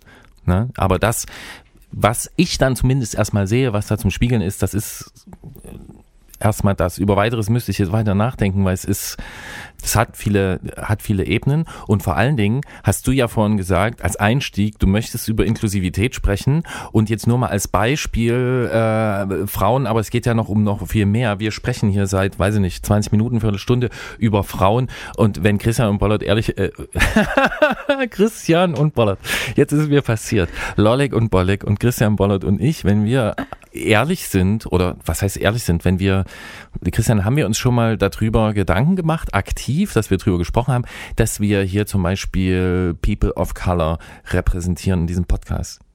Wir haben darüber schon mal nachgedacht und auch diskutiert, aber es ist natürlich, wie du sagst, nochmal der nächste Schritt. Ne? Also es ist nochmal schwieriger als äh, 50-50 Frauen-Männer-Verteilung hinzubekommen, weil es eben in der aktuellen Wahrnehmung, und äh, da gebe ich Johanna und dir völlig recht, eben so ist, dass es sehr weiß ist, äh, sehr männlich geprägt und ähm, noch relativ konservativ. Gerade wenn man jetzt auch beispielsweise an Wirtschaftsthemen denkt, weil wir, und das hat Johanna ja gesagt, einen sehr großen äh, Fokus haben und ähm, nicht nur Leute präsentieren, die selber aktiv sind oder so, sondern dann auch in Strukturen reinschauen und so. Aber gerade deswegen ist es natürlich total wichtig, sich damit auseinanderzusetzen und zu fragen, spiegelt das, äh, ja, wie spiegelt das was überhaupt wieder? Also, ja. Ja, und wobei ich da noch eine Beobachtung habe, was mir aufgefallen ist, dass ich glaube, dass so im Bereich der Werbung, Marketing und so, dass das da schon angekommen ist. Also, wenn ich so an, an was denke ich? Ich habe gerade zwei Kampagnen im Blick. Ich habe das neue, äh, das neue, das jetzt so diese Canyon City E-Bike Trekking E-Bike Geschichte im Blick. Ich habe äh, bei Rafa ist es seit einer Weile so, bei anderen Herstellern auch. Ich nenne die jetzt einfach mal, so ist ja ein Podcast. Es gibt ja auch noch andere. Hersteller. Wir haben ja auch schon Genau. andere genannt. Äh, an, bei anderen bin ich mir gerade nicht sicher, aber bei denen äh, weiß ich so, wo ich dann schon äh, das Gefühl habe, okay, hier äh, findet sowas, also der erste Schritt waren, glaube ich, Geschlechter, was das anbelangt. Oh. Äh, so, ein, so, so eine Veränderung statt. Jetzt habe ich das Gefühl, jetzt ist das Thema Hautfarbe äh, dort so ein bisschen angekommen. Das beobachte ich schon. Und dann ist natürlich auch zu begrüßen, wenn das dann äh, natürlich nicht nur in dieser Werbung stattfindet, sondern vielleicht das Thema äh, Radfahren dann auch, ja, nicht nur andere Menschen andere Hautfarbe anspricht, sondern auch mal andere Schichten, ja, als die dieser Mammals, Middle-Aged Men in Lycra. Ähm, was wir alle schon, du, du lachst, weil du dir was dazu denkst, also haben wir alle schon tausendmal gehört, aber oder was war deine Assoziation? Nee, mir fällt gerade ein, ich habe euch ja auch noch äh, Geschenke mitgebracht. Uh, und oh, ähm, das fällt dir bei Middle-Aged Man in Lycra ein. Na danke. Ja. nee, um mal, ne, ich dachte, wenn ich hier schon so ein Thema anspreche, dann muss ich euch ja irgendwie wieder äh, glücklich machen, weil ich ja auch ähm, gedacht habe, nee, und äh, da fällt mir tatsächlich äh, Middle-Aged Man in Lycra ein, aber ich erzähle euch gleich erst, warum ich jetzt darauf gekommen bin. Wollt ihr auspacken? Gerne. Ähm, ich überreiche eine knisternde Ja, bitte, das ist im Tüte. Podcast super. Ja. Knister, knister, knister und es ist für jeden von euch was drin. Oh ja. Ähm, Gerolf, du bitte zuerst. Genau, Gerolf, ich gebe Ah. dir das jetzt. Ähm, ich überreiche ähm, Ah, eine hamburgisch aussehende Verpackung. sehr gut. Ähm, und ihr dürft mal erzählen, was ihr da jetzt gerade auspackt. Also, wer vorhin richtig zugehört hat, ich fange mal an. Ähm, der weiß vielleicht schon, was es mit dem Totenkopf auf sich hat. Äh, wer beim Rugby richtig zugehört hat, in welcher Mannschaft du gespielt hast. Jedenfalls bei mir ist ein Totenkopf drauf und es ist aus dem FCSP Shop. Also vom St. Pauli, kann man sagen. Und ich habe, ganz im Gegensatz zu Gerolf, nein, ich habe eine FC St. Pauli-Tasse von 1910. Äh, wahrscheinlich nicht von 1910, sondern äh, das ist ja das Gründungsdatum äh, des Vereins. Aber ich sehe gerade übrigens hergestellt in Luton, Bedfordshire äh, in UK. ah, Ja, siehst du, das muss ich ja noch. Äh, das muss noch abfriemeln. ah. Den Preis habe ich abgemacht, aber ein bisschen was ist hängen geblieben. Ihr habt Ja, die ja, ja. gleiche Tasse. Wahnsinn. Und, Warum ähm, diese Tasse? Warum diese also sie ist Tasse? sehr schön. Sie ist natürlich in St. Pauli-Farben, in diesem weiß-braun äh, gehalten und sehr formschön und natürlich perfekt fürs Büro. Ich denke ja nach wie vor, Tassen sind das Beste fürs Büro, weil alles andere verschwindet. Kugelschreiber und Gedöns, die gehen irgendwann kaputt, aber ansonsten sind sie immer da und man braucht sie auch ständig. Jeder braucht eine Bürotasse. Absolut, mindestens. eine. Deswegen. Ja. Und äh, ich war mir nicht sicher, ob ihr schon eine habt. Warum St. Pauli? Ich bin seit 25 Jahren Mitglied im FC St. Pauli. Ihr dürft das kurz mit mir feiern, weil Juhu. die große Versammlung, bei der ich irgendeine Form von Ehrennadel überreicht bekomme für mein Jubiläum. Fällt aus. Fällt aus, Ja, natürlich. Ich ja. bekomme das jetzt irgendwie online, aber ich bin ein bisschen traurig, aber genau, im Herzen natürlich erfreut, dass ich äh, 25 Jahre schon Mitglied bin. Ähm, die zweite Connection ist, dass ich äh, ja gerade ein neues Cover bekommen habe. Habt ihr vielleicht schon gesehen? Also aus einem Foto wurde eine Illustration. Das hat ein Hörer von mir gemacht, Lars.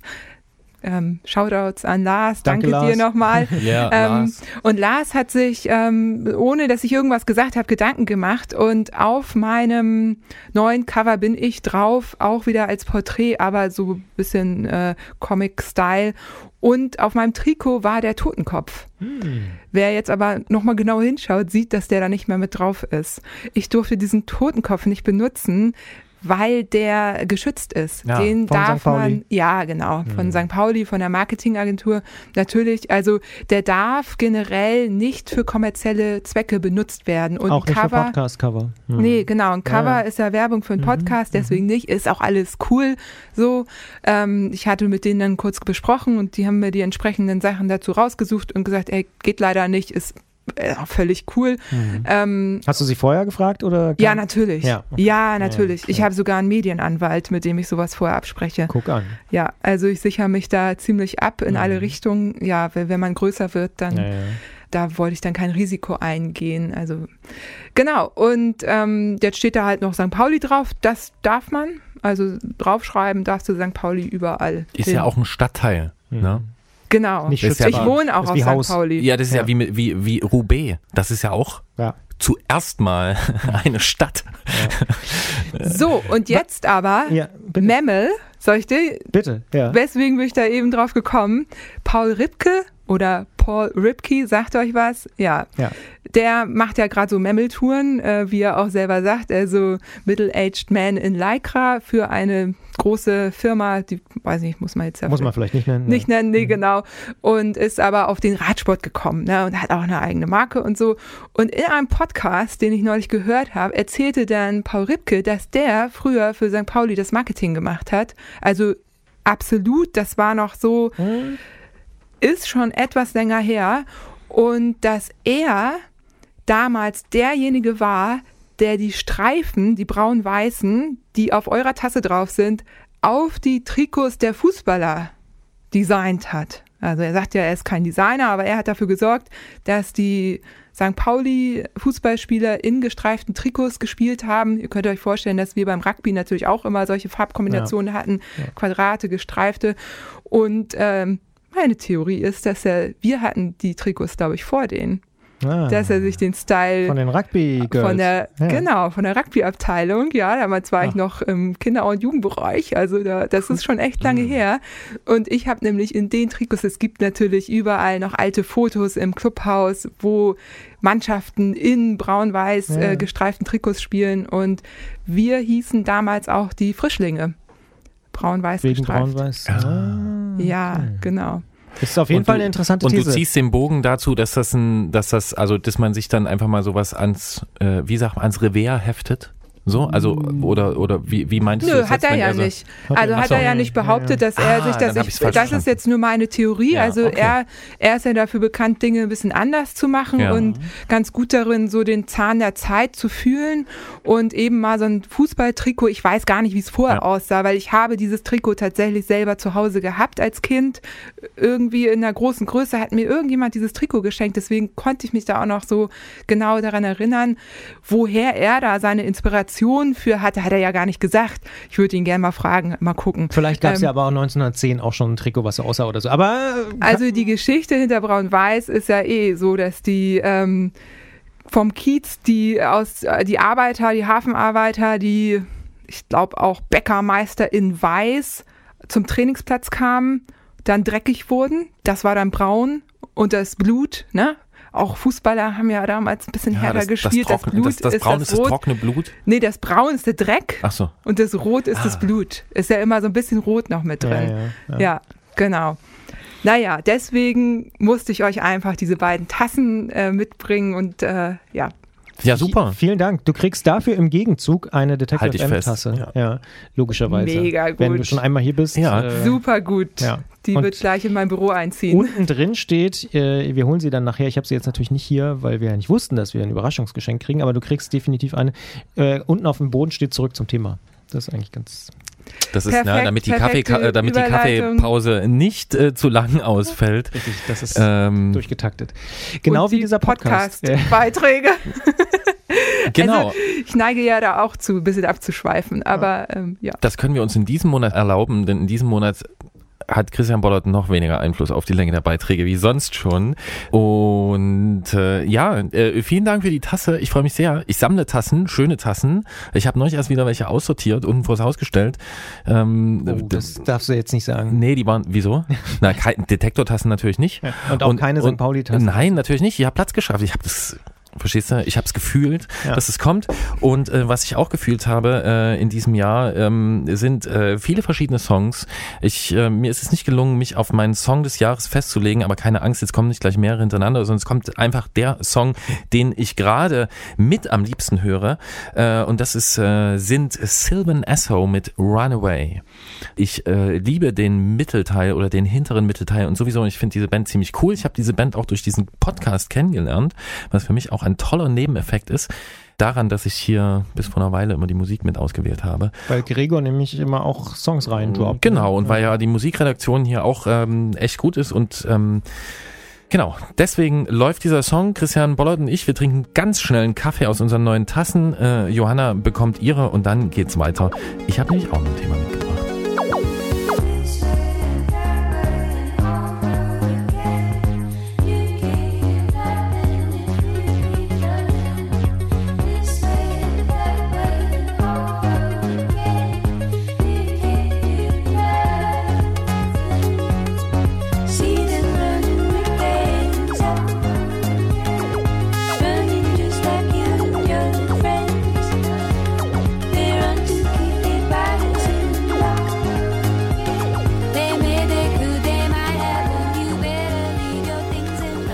Das war die tolle Band Sylvan Esso äh, mit dem tollen Song Runaway.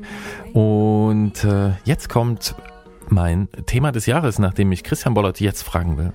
Richtig, denn es ist ja so, wir haben jetzt schon zwei Themen des Jahres besprochen und natürlich, Gerolf, äh, soll an dieser Stelle auch dir der Platz äh, eingeräumt werden, damit du über dein Thema des Jahres äh, reden darfst. Und ich nehme an, es ist nicht mit dem Finger auf der Landkarte irgendwelche neuen Routen zu planen?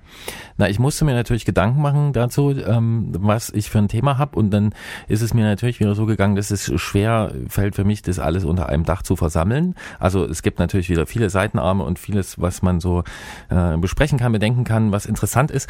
Ähm, deswegen äh, gibt's einen Kurztitel und einen Langtitel. Äh, der Kurztitel heißt Verteilung und Verkehr. Der Langtitel heißt Flächenverteilung und alternativer Fernverkehr. Und das sind meine Themen des Jahres. Das klingt wie ein Aufsatz, ehrlich gesagt. nee. Aber warum? Also gibt es einen zentralen Aspekt dabei? Ja, glaube ich schon. Da muss ich jetzt kurz drüber nachdenken. Das ist ja erlaubt in so einem Podcast. Jetzt du fertig denkst vielleicht damit. mal drüber Ah, oh, das ja. aber schnell. ähm, und zwar äh, am Ende glaube ich, wenn man es, also wenn man wenn man es noch kürzer machen will, ist es einfach Verteilung. Ähm, mein Thema hat natürlich auch was mit euren zu tun, äh, ohne dass das abgesprochen ist. Ähm, du hast natürlich die Covid-19-Lage, äh, die sich so über dieses Jahr entwickelt hat, angesprochen. Und ähm, ja, mich hat das Ganze dieses Jahr dazu inspiriert oder es hat sich mir aufgedrängt, mehr über Verteilungen in allen möglichen Arten nachzudenken, weil eben auch ganz viele Routinen im Alltag hinterfragt wurden.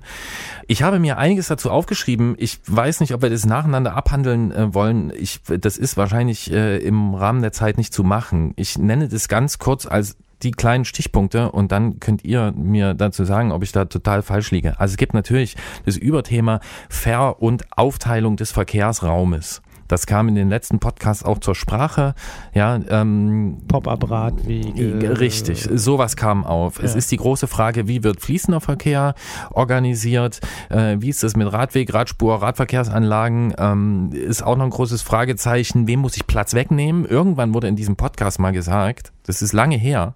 Da hat jemand mal hier gesagt, ja, wir wollen ja den anderen nichts wegnehmen. Und äh, manchmal fällt mir das ein. Ich denke mir dann immer, ähm, doch. So, muss man nämlich machen, um da wieder eine andere Verteilung, eine fairere Verteilung einzuführen. Man muss Dinge umwidmen, äh, runder Verkehr. Das Thema habe ich in diesem Jahr für mich entdeckt. Ich habe noch wenig dazu gelesen. Du meinst rumstehende Autos? Rumstehende Autos, rumstehende Fahrräder. Heute erst perfekt Beispiele dazu erlebt, wie ich aus dem Haus raus bin und äh, da eine Mutter ankam mit Kind im Kinderwagen. Ich hatte mein Fahrrad gerade rausgestellt, dann habe ich es wieder so reingenommen, habe sie vorbeigelassen, dann kam die nächste Familie, dann hieß es, Ansgar, fahr nicht zu nah an das Auto ran mit dem Laufrad, ne, wo man sich dann fragen kann, ja, ist irgendwie, also Ansgar will halt Laufrad lernen. So, also fließender Verkehr, runder Verkehr. Ich muss ja ein bisschen durchgehen. Ne? So, ganz neu und die Überleitung zum nächsten Jahr ist die Verteilung von Konsumgütern in der Fahrradbranche. Das haben wir mit Dirk Zedler angesprochen. Da bin ich noch sehr, sehr, sehr gespannt, was da passiert. Ich wer hoffe, kriegt was? Ja. Wer kriegt was? Und ich hoffe, dass wir, wenn wir einen Strich drunter machen irgendwann und gucken, wer überlebt hat, äh, dass das wirklich möglichst viele sind. Und das werden natürlich auch viele sein, aber wenn es geht, vielleicht alle. Es gibt auch sowas, die Verteilungsfrage in dieser ganzen Corona-Beschränkung, wo dann plötzlich Dinge, die einem sonst nicht so bewusst sind, dann vielleicht bewusster werden. Wer hat eigentlich welche Möglichkeiten in seiner Wohnung? Ein sogenannten Lockdown oder so einen Teil-Lockdown zu erleben. Wer hat eigentlich welchen Internetanschluss? Wer hat eigentlich welche Arbeitsmittel? Und wer kann denn irgendwie äh, Homeoffice machen? Ja, dann könnte man sagen, okay, wie ist eigentlich Sicherheit verteilt? Ähm, ja, wir können alle sagen, das ist ganz einfach mit dem Lockdown so. Was macht ein Klinik- und Pflegepersonal? So, da ist nämlich Sicherheit anders verteilt. Was machen übrigens auch die Leute, die uns dann unsere Pakete bringen, die wir dann eifrig bestellt haben? Was habe ich noch nicht gelesen? Ein tolles Zitat dazu. Ich bin auch gleich fertig, keine Sorge. Äh, ich habe äh, gelesen, äh, there is no crisis oder there is no lockdown. There's working class people bringing stuff to middle class people who sit in their homes oder irgendwie so. Ja, also das sind Leute, die sich einfach Risiken aussetzen. Dieses ganze Ding, Verteilung von Gütern, dieser Lieferverkehr ist mir sowieso immer mehr ein Rätsel. Ich sehe das gelbe Auto, das braune Auto, das weiße Auto mit dem blauen Streifen oder das mit dem roten Streifen, die sehe ich da stehen, Pakete bringen, die stehen in zweiter Reihe oder auf dem Fußweg oder auf dem Radweg. Dann denke ich mir, irgendwas läuft hier falsch. Dann frage ich mich, wie ist denn das eigentlich geregelt? Das weiß ich nämlich auch gar nicht. Also, ist das ein Auslieferungssystem, was einfach darauf basiert, dass ständig Regeln gebrochen werden?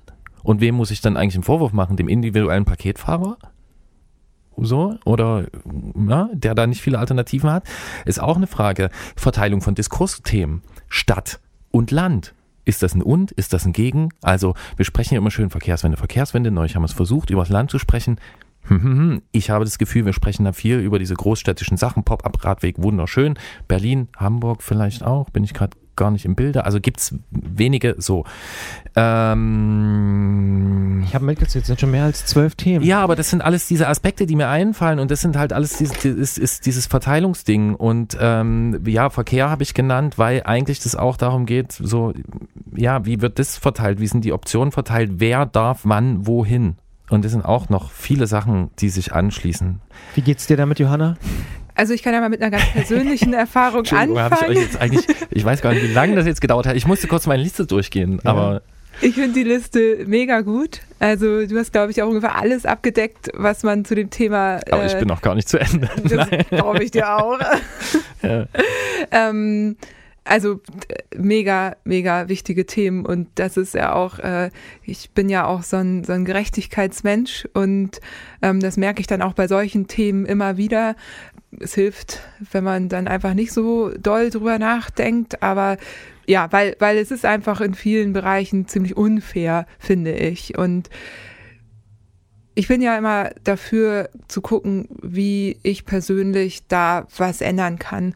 Und eine Sache habe ich festgestellt, zum Beispiel, wovon ich betroffen war. Ich habe ja zwei Kinder, die sind elf und 14 und wir sind dann, wir haben kein Auto, auch äh, noch nie gehabt und machen eigentlich alles mit dem Fahrrad. Und jetzt dieses Jahr sind wir zum ersten Mal auch so auf äh, Fahrradausflüge zusammen. Und ich wohne mitten in der Stadt, ich wohne auf dem Kiez sehr schön, aber ich wohne wirklich, zentraler kannst du gar nicht wohnen. So, das heißt, wenn ich irgendwo hin will, dann muss ich halt immer durch die Stadt und das war richtig, richtig schwer. Also mit den Kindern sicher aus der Stadt rauszukommen, ist fast unmöglich. Ich sterbe jedes Mal irgendwie drei gefühlte Herzinfarkte, so, weil es einfach keine sicheren Radwege für die Kinder gibt. Und ich fahre ja schon Umwege und ich suche mir ja schon vorher raus, wo ich langfahren möchte. Und das finde ich wirklich krass. Also als der erste Lockdown war, war es alles wunderbar. Da war ja kein Auto in der Stadt, ne, weil natürlich auch die ganzen Büros zu waren. Das war wie so eine Utopie, ne? Mhm. Das ist aufgefallen. Das ist mir wirklich die, ich glaube, das haben wir auch mal ganz kurz thematisiert in irgendeiner Antrittsfolge ganz am Anfang, dass es so wie, wie Dauerfeiertag war, so ein bisschen. Also nichts los, leere Straßen, Fahrradwege frei, ja. So ist es eigentlich sonst nur, wenn äh, Deutschland in Endspiel irgendeiner Fußball-WM ist. Ja. Da haben wir nämlich mhm. früher immer Rides veranstaltet. Wir hatten so, wir hatten Night Rides und wir hatten halt die, die WM-Rides und dann sind wir halt durch die Stadt auf Fixies, äh, durch die Stadt oder je nachdem, welches Fahrrad man dann gerade hatte. Aber genau, genau, das war richtig, richtig gut. Und das hat mich schon sehr getroffen, dass ich das nicht so mit den Kindern machen kann, dass ich im Grunde um es sicher zu gestalten, erstmal in die Bahn steigen sollte, um aus der Stadt rauszukommen. Ich kann mittlerweile auch verstehen, warum Menschen ihr Auto nehmen, die Mountainbikes da irgendwie dran befestigen und erstmal irgendwo hinfahren. Etwas, was ich überhaupt, das ist, das hat für mich immer gar nichts mehr mit Fahrradfahren zu tun, weil Fahrradfahren ist ja mein Weg, irgendwo hinzukommen, so. Aber ich kann es nachvollziehen. Und das finde ich, das wäre was, was eben durch eine bessere Infrastruktur echt zu lösen wäre. Und da muss man definitiv den Autos halt Platz wegnehmen, klar. So, das ist so ähm, eine Sache, die ich zu einem deiner Themen sagen kann. Obwohl ich vielleicht, äh, um die, die Autolobby sozusagen hier mal stellvertretend äh, zu, zu verteidigen, man muss nicht unbedingt den Autos auch den Platz wegnehmen. Es gibt auch viel Platz, der so auch äh, quatschmäßig genutzt ist, ne? betonierte Plätze und sowas. Also da gibt es auch durchaus, also natürlich, wahrscheinlich wird kein Weg dran vorbeiführen, auch Fahrspuren äh, zu entfernen und so, aber es gibt gerade auch in städtischen Bereichen ganz viele äh, Orte, die einfach nur zu betoniert sind und jetzt nicht ein Parkplatz sind, sondern vielleicht auch einfach äh, mal aufgemacht werden könnten und Fahrradwege werden. Und so Aber weiter. kannst du mir ein Beispiel nennen, wo das in relevanter, äh, sag ich mal, in relevanter Größe, in rele relevanten Größenordnungen passiert, wo ich eine zubetonierte Fläche habe, die nichts mit dem Pkw-Verkehr zu tun hat oder im Lkw-Verkehr in der Stadt? Ja, zum Beispiel in Leipzig am Gördelerring gibt es eine große zubetonierte Fläche. Da steht jetzt noch ein Skate, eine Skateanlage drauf vor diesem großen Kaufhaus. Das ist eine komplette Fläche, die einfach nur zu betoniert ist. Da könnte man zum Beispiel einen kleinen Park machen oder noch. Aber Christian Bollert, du hast eben gesagt, da steht eine Skateanlage drauf. Ja. Das, und das ist ein Platz. Da stehen auch Bänke, da treffen sich Menschen. Ja, aber er ist zu betoniert, komplett. Ja, na, oder ist gepflastert. Okay, jetzt Ja, verstehe ja. ich, was du meinst. Ah, Dazu Aber- kann ich ganz konkret was sagen. Wir haben ja in Hamburg das Heiligen Geistfeld und das ist auch eine große zubetonierte Fläche, ganz äh, unspektakulär. Und ähm, da findet der Dom statt, also unser Jahrmarkt heißt ja Dom, weil da früher der Dom stand. Und während des Lockdowns war das der Treffpunkt für Familien, für Kinder, also kein Treffpunkt, man hat sich natürlich nicht zusammengefunden, aber alle konnten da irgendwie, im, ja, ja, ja, konnten. Und dann kam ein Autokino und hat diese Fläche dann in Anspruch genommen. Wir konnten irgendwie auch nachvollziehen, dass die irgendwie die Eventbranche damit supporten wollten, aber es war mega schade, weil auf einmal diese Fläche weg war. Und ich glaube, Flächen, Menschen, noch mehr Flächen, also so ist es zumindest in Hamburg, wegzunehmen, das, das geht nicht. ich Also sag ja gar nicht wegnehmen, sondern aufmachen. Weg den Asphalt weg und zum Beispiel da einen Park hinmachen. Die Skateanlage kann ja bleiben, nur dann kann noch ein Fahrradweg hin und dann, weil dieses Versiegeln, das ist echt ein Riesenproblem. Frag mal Ökologen, wie Wasser abfließt, zum Beispiel in Hamburg. Natürlich. Äh, also, und das sind nicht immer nur Straßen, sondern das sind oft auch äh, asphaltierte Plätze beispielsweise. Ja, außerdem wollten wir ja auch lernen, in diesem Podcast zwischen Straße und Fahrbahn zu unterscheiden. ich nicht. Was uns bei, ja, du nicht. Ähm, ja, aber das ist auch ein Problem. Also konkret an dem Beispiel Görlering, was du nennst, sehe ich das Problem nicht, weil ich glaube, dass dieser Platz ähm, dazu dient, dass sich dort Menschen einfach treffen und dass es halt eine befestigte Fläche ist, Aber die können auch so ein dort bisschen auch treffen, wenn der nicht Moment- asphaltiert ist. Ja, die könnten sich, okay, wenn, also er ist nicht asphaltiert, er ist gepflastert. Gut, das ist das eine. Aber ich denke, dass es für ein, also Flächenversiegelung ist auch ein Problem. Aber ich glaube auch nicht, dass die Öffnung einer solchen Fläche, denn die hat mit dem realen Verkehrsraum an sich, also wo jetzt sage ich mal Fahrradverkehr und motorisierter Verkehr und sowas stattfindet, hat die halt nicht viel zu tun. Insofern mag es diese Flächen geben. Aber wenn ich äh, einen Strich drunter mache und gucke, wie halt dieser Raum verteilt ist in einer Stadt, dann sehe ich da ein klares Missverhältnis. Und mir geht's auch nicht mal also ich habe gemerkt, dass es, ähm, dass es mir immer sehr angenehm ist, wenn man aus dieser Diskussion diese emotionale oder diese moralische Komponente rauskürzt. Weil das ist in manchen Sachen einfach nur, ja, das ist ein Gebot der, der Fairness und auch der, der, der, der Logik, dass sich danach dann Prozesse dort anders ausrichten können. Und das ist nun mal so. Wenn Ansgar bei mir in der Straße, und das ist keine Hauptstraße und keine Verbindungsstraße und sonst was, ja, im Viertel, wenn Ansgar in seinem Viertel mit seinem Laufrad dort nicht ordentlich Laufrad trainieren kann und Ansgar wohnt nun mal da, dann läuft irgendwas falsch. Und läuft vor allen Dingen falsch, wenn die Straße 300 Meter lang ist und da stehen vielleicht 30 Autos. Und wie schon mal gesagt, die 50 Fahrräder, die da stehen, ja, das höre ich. Ich höre Leute fluchen, die sich auf diesem Fußweg bewegen.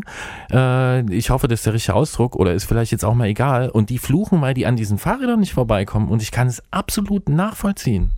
Ich stelle mein Rad dort auch nicht hin, ähm, kann aber auch nicht jeder so und deswegen muss man da was machen. Und jetzt wollte ich noch einen Bogen schlagen zu dem, was Johanna gesagt hat. Ich bin absolut dafür, dass man sein persönliches Verhalten daran ausrichtet. Ähm, das äh, macht man natürlich, ne, so wie Christian Bollert seine Telefonschalten, Spaziergänge macht mit dem äh, bis heute mit dem Kaffeebecher, der ne, recycelbar wird, ab heute mit der St. Pauli-Tasse. Ähm, ist das aber, glaube ich, nicht genug. Es ist nicht genug, solche Themen dem Einzelnen, der Einzelnen zu überlassen.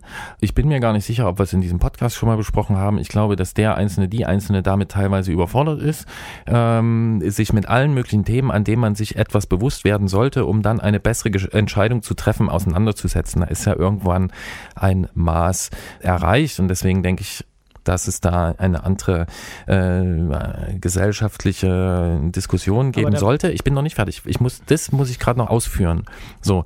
Und das Tolle ist, das wirklich Tolle ist, dass ich diese Diskussion beobachte und dass ich äh, merke, wie solche Themen immer mehr aus zum Beispiel aus RadfahrerInnenkreisen rausgehoben werden und auf einem ganz anderen Level stattfinden. Und dass ich glaube, dass es Fragen der Zukunft sind. Und ich freue mich darüber, dass diese Fragen einfach aufkommen und dass die diskutiert werden. Und dem wird, das ist meine Hoffnung, und da bin ich genauso wie du, da ist für mich das Glas natürlich halb voll, wenn die jetzt diskutiert werden, dann werden die auch politische Auswirkungen haben. Und ähm, jetzt ist erstmal Christian dran, dann will ich dann mich noch was nachschieben, denn Meine Person des Jahres, die muss da rein. so, jetzt bist du dran. Ich will nur sagen, ich glaube, wir sind da gar nicht so weit voneinander entfernt. Ich glaube nur, wenn man diese Dichotomie aufmacht, Fahrradfahrer, Autos, ist es einfach zu kurz gegriffen. Ich habe noch ein anderes Beispiel, Straße des 18. Oktober. Das ist 10 Meter breiter, asphaltierter Fußweg und auch das ist Quatsch, weil den kann man auch aufreißen, da kann man auch irgendwie Bänke hinmachen und noch einen dritten Fahrradweg von mir aus. Aber es geht auch darum, einfach die Stadt allgemein aufzumachen und ich glaube, da geht es nicht nur um diesen Gegensatz, der, glaube ich, aus meiner Perspektive oft auch ein bisschen falsch geführt wird, sondern da geht es allgemein um eine größere Perspektive und ich glaube, da sind wir uns wieder relativ sicher, die ändert sich halt gerade, diese größere Perspektive. Wie gucken wir auf Stadtraum, wie gucken wir auf unser Nahgebiet? Und ich glaube, Johanna hat es vorhin gesagt, man kann ja oft dann doch nur gucken, was kann ich selber bewegen. Wenn das bei dir im Viertel so ist, dann engagier dich dort vor Ort und gucke, dass du in deiner Straße das irgendwie hinkriegst. Und dann wird daraus auch eine größere Entwicklung, glaube ich. Und das sehe ich nämlich auch, dass sich da Dinge verändern. So. Und natürlich sehe ich aber auch, dass es Leute gibt, die sich wahnsinnig darüber aufregen und die sagen, oh, da, da, ne, die, ja, die Diskussion, ja, die, Privilegien Dis genau, aufgeben. aber es sind eben, ja. das ist eben der richtige Begriff dafür, es sind Privilegien. Mir geht es auch überhaupt nicht um diese Dichotomie, wie du es genannt hast, ja. Ähm, ich äh, kenne viel, also ich fahre selber gern Auto. Ich habe keins, habe noch nie eins besessen. Wenn ich mal fahre, ich mache das gern. Es geht mir auch nicht, ich muss mich auch nicht als Fahrradfahrer auf Krampf definieren. Wenn ich da bei mir aus dem Fenster gucke und Ansgar beobachte, ist das Wurst egal. Ich bin da auch nicht nur der Fahrradfahrer. Ich finde einfach gut, dass diese, dass diese Diskussion äh, aufgemacht wird und dass man dann solche Zusammenhänge halt betrachtet. Ich habe den beiden und mir hier die Hausaufgabe gegeben, dass wir uns unter anderem neben dem Song des Jahres eine Person des Jahres äh, überlegen. Offensichtlich war meine Aufgabenstellung nicht so ganz klar. Das wurde eher als Option aufgefasst. Äh, für mich war es natürlich keine Option. Deswegen nenne ich das jetzt einfach mal. Äh, ist natürlich auch gemein von mir, weil natürlich sind es wieder zwei. so, aber für mich, was mich begleitet hat, zum Beispiel in Podcasts oder in vielen Videos, ist äh, Harald Welzer. Ähm, falls ihn jemand kennt. Christian Nick, Johanna. Äh, Harald Welzer ist ein äh, Moment, normalerweise weiß ich immer Sozialpsychologe, der gerade ein Buch mit Michael Friedmann zusammen veröffentlicht hat. Das dreht sich um ein anderes Thema, aber der auch ein Buch veröffentlicht hat äh, mit dem Titel Alles könnte anders sein. Dieses Buch habe ich meiner Mutter geschenkt. Ich habe es noch nicht mal selbst gelesen. Ich bin so ein eigentlich akustischer Typ, höre diesen Gesprächen. Und äh, Welzer ist für mich einer, der die richtige Perspektive aufmacht, der die äh, ganz doll runtergebrochen, der ähm, so diverse, sag ich mal, ökologische Bewegungen in dem Sinne äh, kritisiert, dass er sagt, ihr habt zwar äh, von der Analyse, äh, habt ihr recht an einem gewissen Punkt, also es gibt da bedenkliche Zustände, aber ihr kommt immer mit einer Drohkulisse und ihr droht mit einem, mit einem gesteigert infernalischen Zustand, der eventuell nicht genau zu eurer Vorhersage eintritt. Und dann ist die Frage, was machen wir dann, wenn er nicht eintritt? Und es ist außerdem die Frage, was machen wir, wenn er eintritt? Danach geht es ja auch irgendwie weiter und der sagt, okay, lasst uns doch mal drüber sprechen, wie wir das positiv besetzen können. Ich gewinne natürlich auch niemanden. Ich gewinne niemanden in meiner Straße, wenn ich sage, Leute, übrigens, in den nächsten zwei Monaten sind eure Parkplätze weg, ihr könnt euch da was überlegen. Aber ich gewinne was, wenn super Wälzer-Vokabel, wenn ich sage, es geht hier nicht darum, den Klimakollaps abzuwenden, sondern es geht darum, die Welt enkeltauglich zu machen. Dann spricht das nämlich auch andere Altersgruppen an und dann kann ich nämlich auch sagen, es geht mir nicht um das Auto an sich, es geht mir um die Alternative, die da möglich ist. Und ich glaube, dass die Vorstellung einer Stadt, in der Kinder genügend Raum haben, Laufrad zu lernen, Ball zu spielen, in denen ein Rollstuhlfahrer nicht fluchen muss, dass da Fahrräder rumstehen. Ja, in denen eine Straße, und damit meine ich halt nicht nur die Fahrbahn, in dem das Lebensraum ist, in dem auch Kinder da wieder kicken können, in dem sich der Aktionsradius von Kindern wieder vergrößert, weil niemand Angst haben muss und dann zum Teil des Problems werden, weil das Kind muss ja geschattelt werden was ich in dem einzelnen Zusammenhang ja auch niemandem vorwerfen kann. Das finde ich so gut und das gibt mir ähm, so, eine, so eine Dauerbeschäftigung, die da bei mir so, so mitstrahlt und ich mag sowohl die Analyse, der kann ich mich nicht verschließen, aber ich mag vor allen Dingen diesen positiven Blick. Und an der Stelle muss ich natürlich auch die zweite Person noch nennen. Maja Göpel ist für mich auch so eine Person des Jahres, weil ich das faszinierend finde. Ja, einfach wie die Frau argumentiert, agiert und ähm, ja, mir bringt es äh, sehr viel. Genau. Ach so.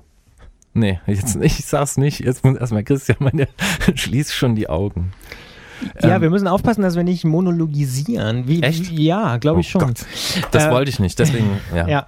Wie, wie siehst du das, Johanna? Also du hast, glaube ich, ja auch, sagst ja auch die ganze Zeit, ne, äh, auch eher so einen halb voll äh, Ansatz. Wir können da was ändern und da wird sich auch was ändern. Oder da ändert sich schon was und äh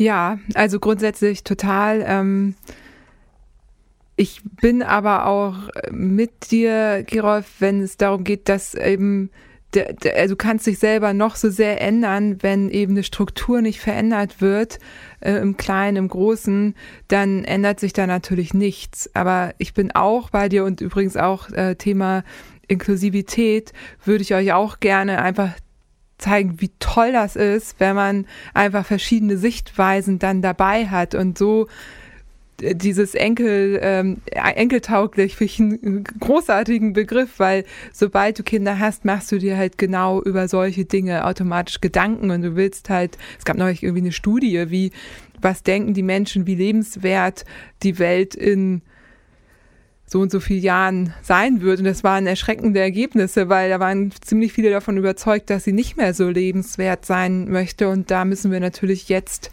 irgendwie handeln. Und ich bin trotzdem der Meinung, also wir hatten ja nochmal einen Ausnahmezustand G20 bei uns, ähm, da waren da gar keine Autos mehr, die hatten natürlich alle Angst, dass ihren Autos was passiert. Und auf einmal war unser Viertel autofrei, weil wir in, in dieser Zone mit drin waren. Aus Versehen. Ja, Aus, ja. Mhm. und da, das ist halt so witzig. Ja, es geht ja anscheinend ohne. Es geht ja. Warum sind die Menschen trotzdem so an? Und da, da bin ich, also ich habe auch nichts gegen Autos. Ich lasse mich auch gerne mal zu einem Rennen mitnehmen oder irgendwo hin. Ich Ne? Also überhaupt nicht. Aber, aber es geht. Und, und warum können wir uns nicht von diesem Stück Blech einfach mal trennen oder eben doch die Carsharing-Systeme noch mehr nutzen? Und ich, ja, also in meinem Umfeld schaffen immer mehr Menschen ihre Autos wieder ab. Das ist ähm, auch tatsächlich teilweise auch ein Kostenpunkt. Also ich habe mal überlegt, ne, ich hatte immer gefragt, wie komme ich so klar, weil ich ja irgendwie dies und das und jenes mache. Und ja, wenn man kein Auto hat, spart man auf jeden Fall eine ganze Menge Geld. So, also und ja. Ja, also da, ne, ich denke natürlich auch in diese Richtung. Ich bin dann immer so mit diesem, sage so, ich bin mir da auch meines Blickes bewusst und ich bin mir da meines Blickes bewusst, dass ich keine Kinder habe, ähm, dass ich nicht, also so, es ist für mich, für jemanden wie mich, ist relativ einfach mit dem Au äh, ohne Auto, also mit dem Fahrrad einfach in der Stadt zu leben und ich möchte da natürlich auch niemanden mein, mit meinem Blick da irgendwas diktieren. Und ich möchte auch nicht Leuten da vorgreifen, die Sachzwängen da unterworfen sind, die bestehen mögen. Also es gibt wahrscheinlich die Petrolheads, die das so lange machen, wie die das machen und im Alltag und die es einfach nur ums Auto willen machen. Das könnte für die eventuell schmerzhaft werden. Es gibt auch auf jeden Fall Leute, die einfach darauf angewiesen sind. Deswegen war mein anderes Thema auch Verkehr. Auch da sehe ich Veränderungen. Ähm, da muss natürlich noch ganz viel passieren. Aber na klar, ich muss den Leuten natürlich überhaupt erstmal Alternativen zur Verfügung stellen. Das muss ich ja schaffen. Und da bin ich nochmal bei Welzer, auch was, was er in vielen Gesprächen ähm, erwähnt, ist, dass er halt dann auch so coole Zusammenhänge macht. Und dass er zum Beispiel sagt, okay, wir haben in München äh, die Stadt, die uns wahrscheinlich allen bekannt ist als die mit absolut horrend explodierenden Lebenshaltungskosten, also einfach auf der Wohnenseite, ja, also wo einfach schon normale Anführungsstrichen normale Leute, wer sind die normalen Leute, ich weiß, aber so, ne? So, wo sich jemand von uns jetzt wahrscheinlich da keine Wohnung leisten könnte. Und er macht halt dann so Zusammenhänge auf, dass er sagt, okay, München ist die Stadt mit diesen wahnsinnigen Preisen ähm, was richtig krasse Folgen hat. München ist aber auch die Stadt, die so und so viel Prozent ihres Raumes, ihres öffentlichen Raumes für runden und fließenden Verkehr auf, aufwendet. Und jetzt stellen wir uns einfach mal vor, was wir gewinnen könnten, welche Probleme wir alle entspannen könnten, wenn wir diesen Raum anders sortieren könnten. Und das nur nochmal, ohne dass wir das jetzt hier ausdiskutieren können oder sollten, ähm, ist eine Denkrichtung, die mir gefällt und ich lerne davon viel weil es so ein Perspektivwechsel ist und deswegen habe ich das angebracht als meine Person des Jahres, obwohl das auch nur ein blöder Titel ist, ne? aber als eine Denkrichtung, die mich inspiriert und die halt auch was mit diesem Verteilungsproblem zu tun hat. Und das ist ja auch das, was unter deinem Thema ist, Johanna, diese Inklusivität ich glaube, dass man unter einigen Punkten da auch einfach äh, wieder ein Verteilungsproblem ähm, auch finden kann, dass halt Menschen bestimmter Hautfarbe, die in einer bestimmten, sag ich mal, einem bestimmten Milieu äh, sind, die tauchen halt beim Rennradfahren nicht auf, weil die gar nicht die Kohle haben, um sich irgendwie das Rennrad und die Ausstattung und so das alles zu kaufen. Das ist ja auch oft so. Ne? Da geht's ja, ähm, da ist es auch ein Verteilungsding. So, also ich könnte natürlich, aber ich muss nicht. Lieber Christian Bollert, mehr dazu sagen. Ich äh, hoffe, ich konnte ungefähr klar machen, was mein Thema des Jahres ist. Absolut. Und damit haben wir jetzt drei Themen des Jahres durch und kommen so langsam aber sicher auf die Zielgerade äh, dieses Ja. Podcasts. Ja. Ich würde sagen, bevor wir auf die Zielgerade kommen, spielen wir erstmal noch ein schönes Lied. Wir wissen jetzt gar nicht, weil wir haben ja gar keine mehr im Speicher sozusagen aus der Lieblingssongliste. Weißt du, was wir jetzt machen? Jetzt, Shuffle. Nee, wir machen nicht Shuffle, sondern wir binden jetzt unseren Audioproducer ähm, Andreas ein, der seit ungefähr Anfang dieses Jahres diesen Podcast Seit dem äh, Frühjahr, ja. seit dem Frühjahr dieses Jahr diesen Podcast schneidet. Und jetzt, lieber Andreas, äh, ist es an dir, deinen Song des Jahres an diese Stelle zu setzen. Vielen Dank.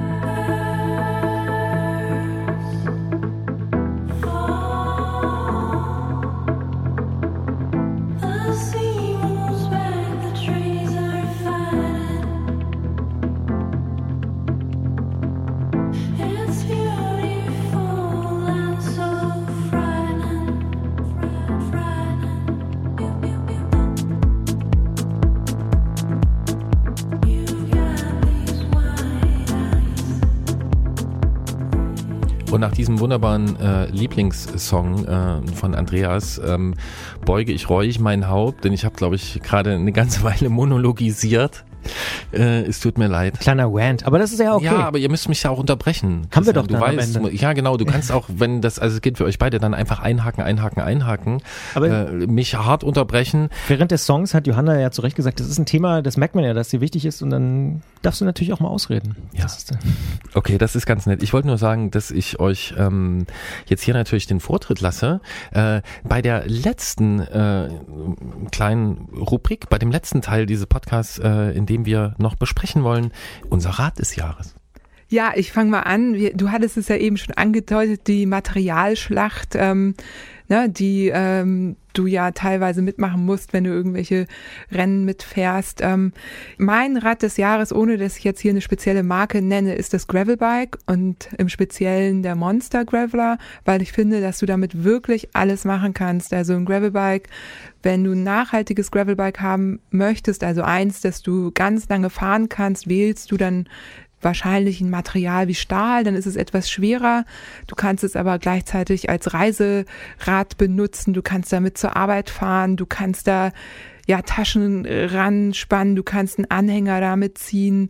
Und du kannst eben auf der Straße fahren, du kannst mit Rennradfahrenden mitfahren, wenn du die entsprechenden Mäntel aufziehst und ein Dropbar dran machst. Du kannst aber auch abseits der Wege fahren. Und das ist was, was ich ganz besonders für mich entdeckt habe dieses Jahr. Ich habe ein tolles Gravelbike, in das eben auch schön breite Reifen gehen, deswegen Monster Graveler. Da kann man ja, ne, irgendwann wird's dann zu einem Hardtail so. Die Übergänge sind fließend, aber ich bin ja auch sehr oft gefragt worden, was für ein Rad ich jetzt empfehlen würde. Und für einen Einstieg finde ich das einfach richtig, richtig gut, abseits des Straßenverkehrs unterwegs sein zu können. Gerolf, bist du immer noch so ein Fundamentalist, wenn es um Gravel und Allroad-Bike geht, um die Namensbezeichnung? Nee, das hat sich ja ein bisschen ver verändert, diese, diese, dieser Begriffseinsatz, der hat sich ein bisschen verlagert. Und ja, dann soll es halt Gravel heißen. Also am schlimmsten ist natürlich, wenn Leute sagen, mein Gravel. Mein Gravel ist grün. Ich so, ja, alles klar, dein Schotter ist grün. Egal. Äh, Wobei, ich habe auch ein Allroad-Bike. Noch Ja, zusätzlich. ja. Das ist ja nur ein bisschen eingeschränkter dann in der Reifen. Also mein dazu- Allroad, ja, okay. dazu hat darf es- darf dazu hat- ich jetzt mal ein bisschen Nee, ich wollte monologisieren? dich was, ja, ja, ich wollte dich was fragen. Also wir können noch, das müssen wir ja noch machen über diese, diese, diese Begriffshistorie. Äh, Christian macht ja wieder a can of worms auf, aber ähm, ich wollte meine dich Rolle. fragen, ähm, nur zur Einordnung, Monster Gra- Graveler hast du gesagt? Monster, ja, ähm, äh, nur zur Einordnung, weil du sagst breite Reifen, wie breit? 50. Okay. Ja, das, also und noch breiter. Also meins ähm, erlaubt 50, wenn ich noch, also ne, man Mhm. Ja. kann ja auch mit den Laufradgrößen da noch ein bisschen spielen, aber ähm, da, da geht noch mehr.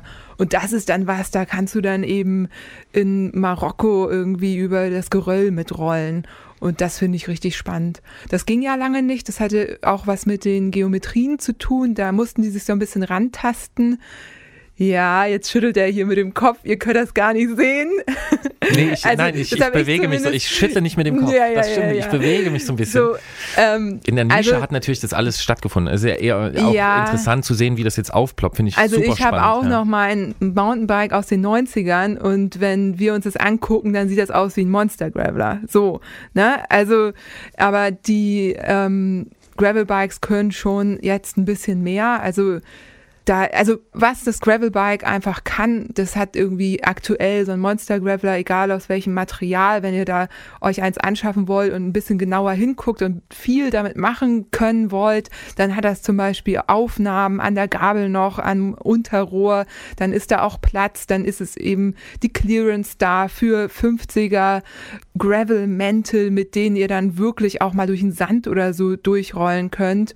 Und es, im Optimalfall gibt es auch irgendwie, ist es so konstruiert, dass es eben nicht steif wie sonst was ist, sondern eben auch ein bisschen nachgibt. Ich habe, da gibt es natürlich auch spezielle Vorbauten, die du noch, die so eine Federung mit drin haben. Also da haben sich die unterschiedlichen Marken schon ganz gut Gedanken gemacht. Und ich finde es einfach cool. Früher haben wir einfach die Crosser genommen und hatten irgendwie zwei Laufradsätze und im Winter kam dann halt irgendwie der andere Laufradsatz drauf und im Sommer ist man dann die Rennradtouren damit gefahren. Ein Crosser war aber auch immer, also ein bisschen eingeschränkt war man da immer. Ne, einfach durch ähm, die Clearance, da ging dann irgendwie 34er Mäntel rein und da, das hat sich jetzt einfach getan.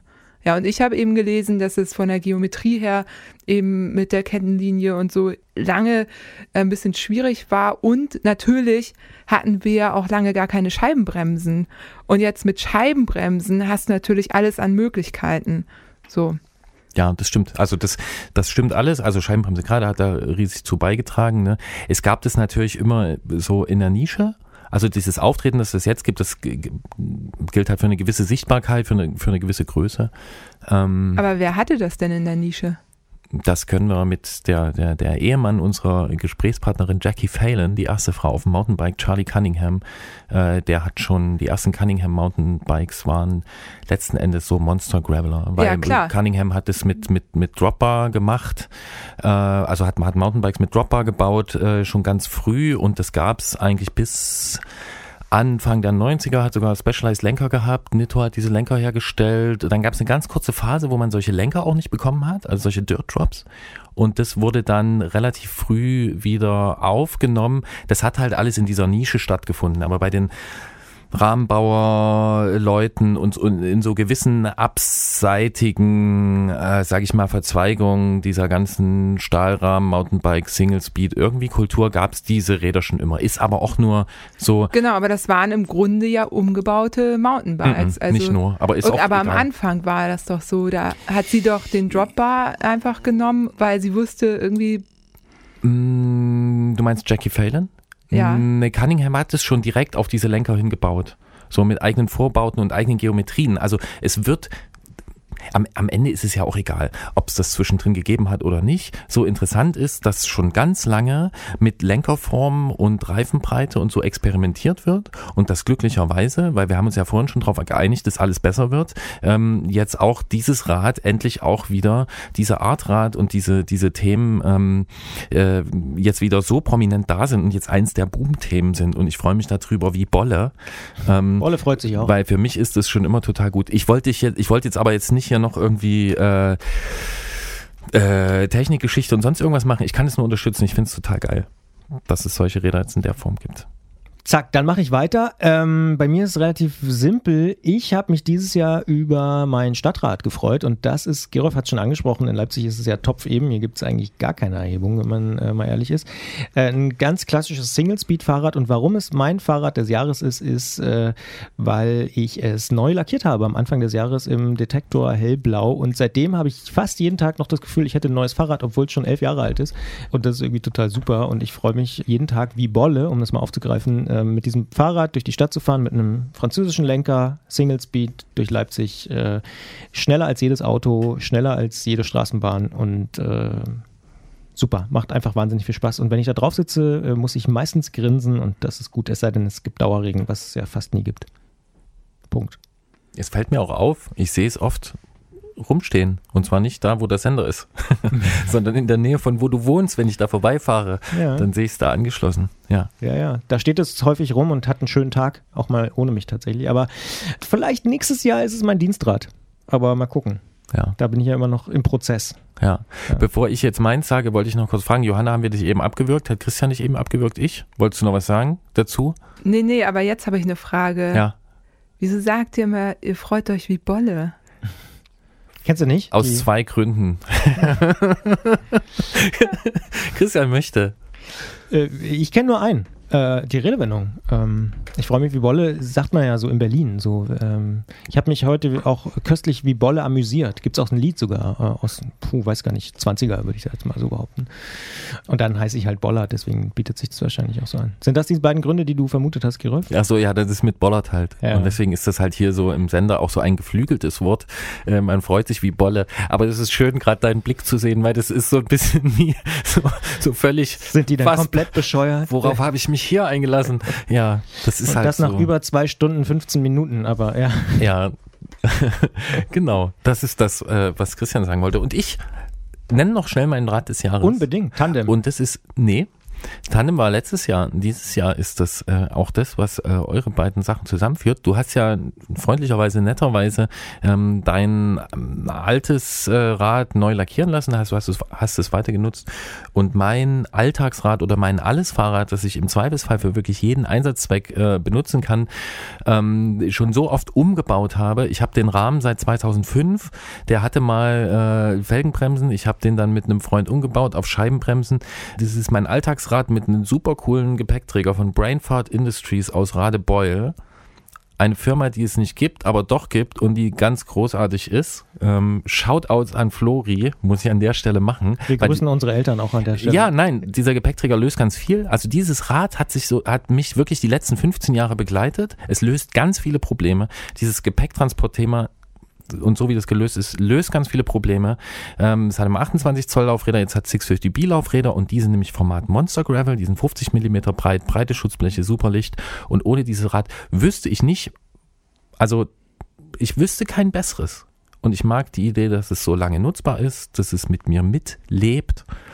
Und ähm, genau, ich mag auch immer die, immer mehr die Idee, dass man halt das jetzt nicht irgendwie ersetzt, äh, weil es einfach so gut funktioniert. Und ich ähm, finde es toll, dass eine Firma schon damals offensichtlich die Entscheidung im Rahmenbau getroffen haben, die dazu geführt haben, dass man das mit heutigen Teilen und heutigen Reifenformaten ähm, auch noch benutzen kann. Sowas finde ich gut. Menschen mit Weitblick. Finde ich auch gut. Genau, Ich sowieso. genau. War das schon die Schlussrunde? Das war fast die Schlussrunde, lieber, äh, lieber Christian. Ich wollte noch ganz kurz sagen, wir haben das angefangen, relativ am Anfang des Gesprächs haben wir gesprochen über Feedback Stimmt. und äh, wir haben auch auf die letzte Sendung sehr viel Feedback bekommen. Ähm, Man könnte auch sagen E-Mails. ja, E-Mails in der Form auch wirklich richtig lang teilweise, also mit ganz tollen angerissenen Themen, wo ich mich da auch noch äußern werde und mir Sachen notieren werde. Ich wollte jetzt einfach mal f- nur sagen, äh, lieber Jürgen, lieber Dr. Jürgen, ähm, lieber, Waren es zwei Jürgens? ja, Ah, ja. Jürgen und Dr. Jürgen, muss Ah, mir ja. schon zuhören, Christian. Ja, ja, deswegen habe ich ja gefragt. Lieber, äh, Moment, hier sind so viele Namen drin. Lieber Christoph, lieber Lukas, lieber Volker und liebe Julia. Wundersamerweise ist das auch die Quote, die wir vorhin genannt haben, ne? Eins von sechs, also ein, pro Ausgabe, also eine Frau. Hier ist es jetzt ähm, sechs Mails, glaube ich, eine Frau. Liebe, liebe Hörerinnen, schreibt Gerolf E-Mails. Antritt at Detektor. Nee, darum, nein, nein, das ja, fiel ja. mir jetzt nur auf. So, Kleiner Scherz Ähm, das von mir, ist toll. Also ob es die kurze Nachricht ist, äh, macht weiter so oder die wirklich lange Mail mit einem Haufen Recherchetipps und ach so, Mensch, ich habe sogar von einem Kollegen auch noch Mails bekommen. Das finde ich einfach gut, dass das zusammen ähm, lebt. Ich werde mich da äh, melden und äh, wir werden aufgefordert weiterzumachen im nächsten Jahr. Das machen wir natürlich und wir möchten diese Aufforderung natürlich auch weiterreichen und es wird sie natürlich auch machen. Johanna Janke, das ist super, dass du uns besucht hast zu diesem Zweck. Wir können noch verraten, dass wir unsere Unterhaltung vielleicht über das Gravelbike und so, dass wir die fortsetzen werden und zwar bei Johanna im Podcast. Ja, genau. Genau. Ich freue mich drauf. Und ähm, Gegenbesuch nennt man das, glaube ich. Gegenbesuch Ja. bitte mich immer unterbrechen, wenn ich ins Monologisieren komme und einfach weitermachen und Deswegen bin ich ja nur hier eingeladen worden, weil Gerolf unbedingt zu mir im Podcast wollte. genau, so Ja. habe ich das, äh, so habe ich das eingefädelt und äh, ja, coole Ausgabe. Wir nehmen im November auf, so viel können wir verraten. Es ist trotzdem die Jahresendausgabe. Wir wünschen euch alles, was man am Jahresende wünscht. Es wird unkonventionell dieses Jahr. Wir hoffen, dass ähm, alle Leute trotzdem ein irgendwie oder möglichst viele Leute ein irgendwie okayes Fazit dieses Jahres ziehen können. Und ähm, ja, bedanken uns fürs Zuhören, fürs Schreiben, für Inspiration und äh, für alle Menschen da draußen, die so wie wir positiv, also ne, das Glas ist halb voll nach Möglichkeit. Und kleiner Housekeeping-Hinweis, wir sind im Januar wieder da. Wissen wir schon ganz genau wann? Oh, da müsst ihr jetzt schnell nachgucken. Guck doch mal schnell nach. Ich mache mal kurz einen Rechercheblock. Ich gucke in- Wahrscheinlich sogar am ersten Da müssen, ah, Christian Donnerstag Bollert, da müssen wir uns Jahr. noch klar werden. Ach nee, nein, perfekt. Der Genau. erste Donnerstag im Jahr ist nämlich der 7. Genau, Januar. Das deswegen- gibt uns genügend Zeit. Am 7. Januar um 20 Uhr bei Detektor FM im Wordstream und kurz danach als Podcast sind wir zu hören. So soll es sein. Ich sag auch nochmal vielen Dank, Johanna, dass du da warst. Danke auch für die Tasse. Äh, freut mich sehr. Und äh, wie Bolle. und äh, ja, alles gut. Ich bin gespannt, wenn ihr beide aufeinander trefft. Fährst du auch nach Hamburg? Ja. Wir hatten eigentlich noch was ganz anderes vor. Eigentlich wollten wir zusammen Rad fahren. Hm. Äh, wir müssen jetzt mal gucken, wie wir das machen. Wir haben das noch offen gelassen, weil sich ja immer alles ändert. Und dann, äh, ja, müssen Ja. wir einfach auch flexibel sein. Wir kriegen das hin. Danke fürs Zuhören in diesem Jahr. Auch nochmal an alle Hörerinnen und Hörer. Ja. Ich finde, das kann man an der Stelle sagen. Wir beantworten wirklich jede E-Mail. Das ist keine Floskel. Das machst du wahrscheinlich auch so. Podcast Ehrenwort. Ja, ich freue mich auch immer über Nachrichten. Meine E-Mail-Adresse haben die meisten nicht, aber ich kriege viel auf Instagram, viele Nachrichten. Ich freue mich immer über Weiterempfehlungen und ja. Das gibt, also das kann ich auch noch mal, noch mal betonen, Mhm. dieses Feedback, weil wir sitzen ja hier, jetzt sitzen wir immerhin hier zu dritt, Immerhin. aber das ist ja so eine Einbahnstraße sonst und ohne die ganzen Nachrichten und das Feedback, da wüssten wir auch gar nicht, wo wir stehen. Das ist unheimlich wichtig. Ja. Und wer sich jetzt nochmal fragt, wie hieß denn dieser Podcast von der Johanna, der vielleicht ganz am Anfang mal genannt wurde? Äh, und ich möchte jetzt noch mehr von der hören. Und zum Beispiel dieses äh, ziemlich coole Interview mit Fiona Kolbinger. Die wundersame Fahrradwelt heißt dieser Podcast, den gibt's in diesem Internet und überall, wo es Podcasts gibt. Und äh, ich schaue demnächst auch vorbei, ich freue mich schon drauf. Und jetzt gibt's für die beiden hier nur noch die Aufgabe, die mitgebrachte Schokolade zu verzehren, die wir rechtswidrigerweise, wenn man das so sagen kann, ins Studio mitgenommen haben. Hoffentlich hört's niemand. Macht's gut, guten Rutsch. Bis bald. Kommt gut ins Jahr 2021. Danke, Johanna. Gerne und von mir auch einen guten Rutsch.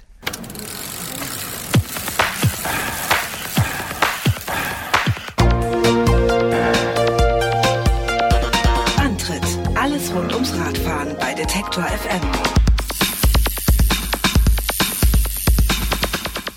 Herr Bollert, greif zu. Mm, Schokolade ist zartbitter oder was? Lecker. Mm, Sehr lecker. Sehr gut ausgesucht. schon wieder wird im Radio gegessen. Oh. Tschüss. Mit Minze? Na, verschiedene Sorten. Mm, geil, aber die Minze Die ist gut, super. ne? Oh, Ja. fantastisch. Jetzt müssen wir uns leider verabschieden. Macht's gut, tschüss.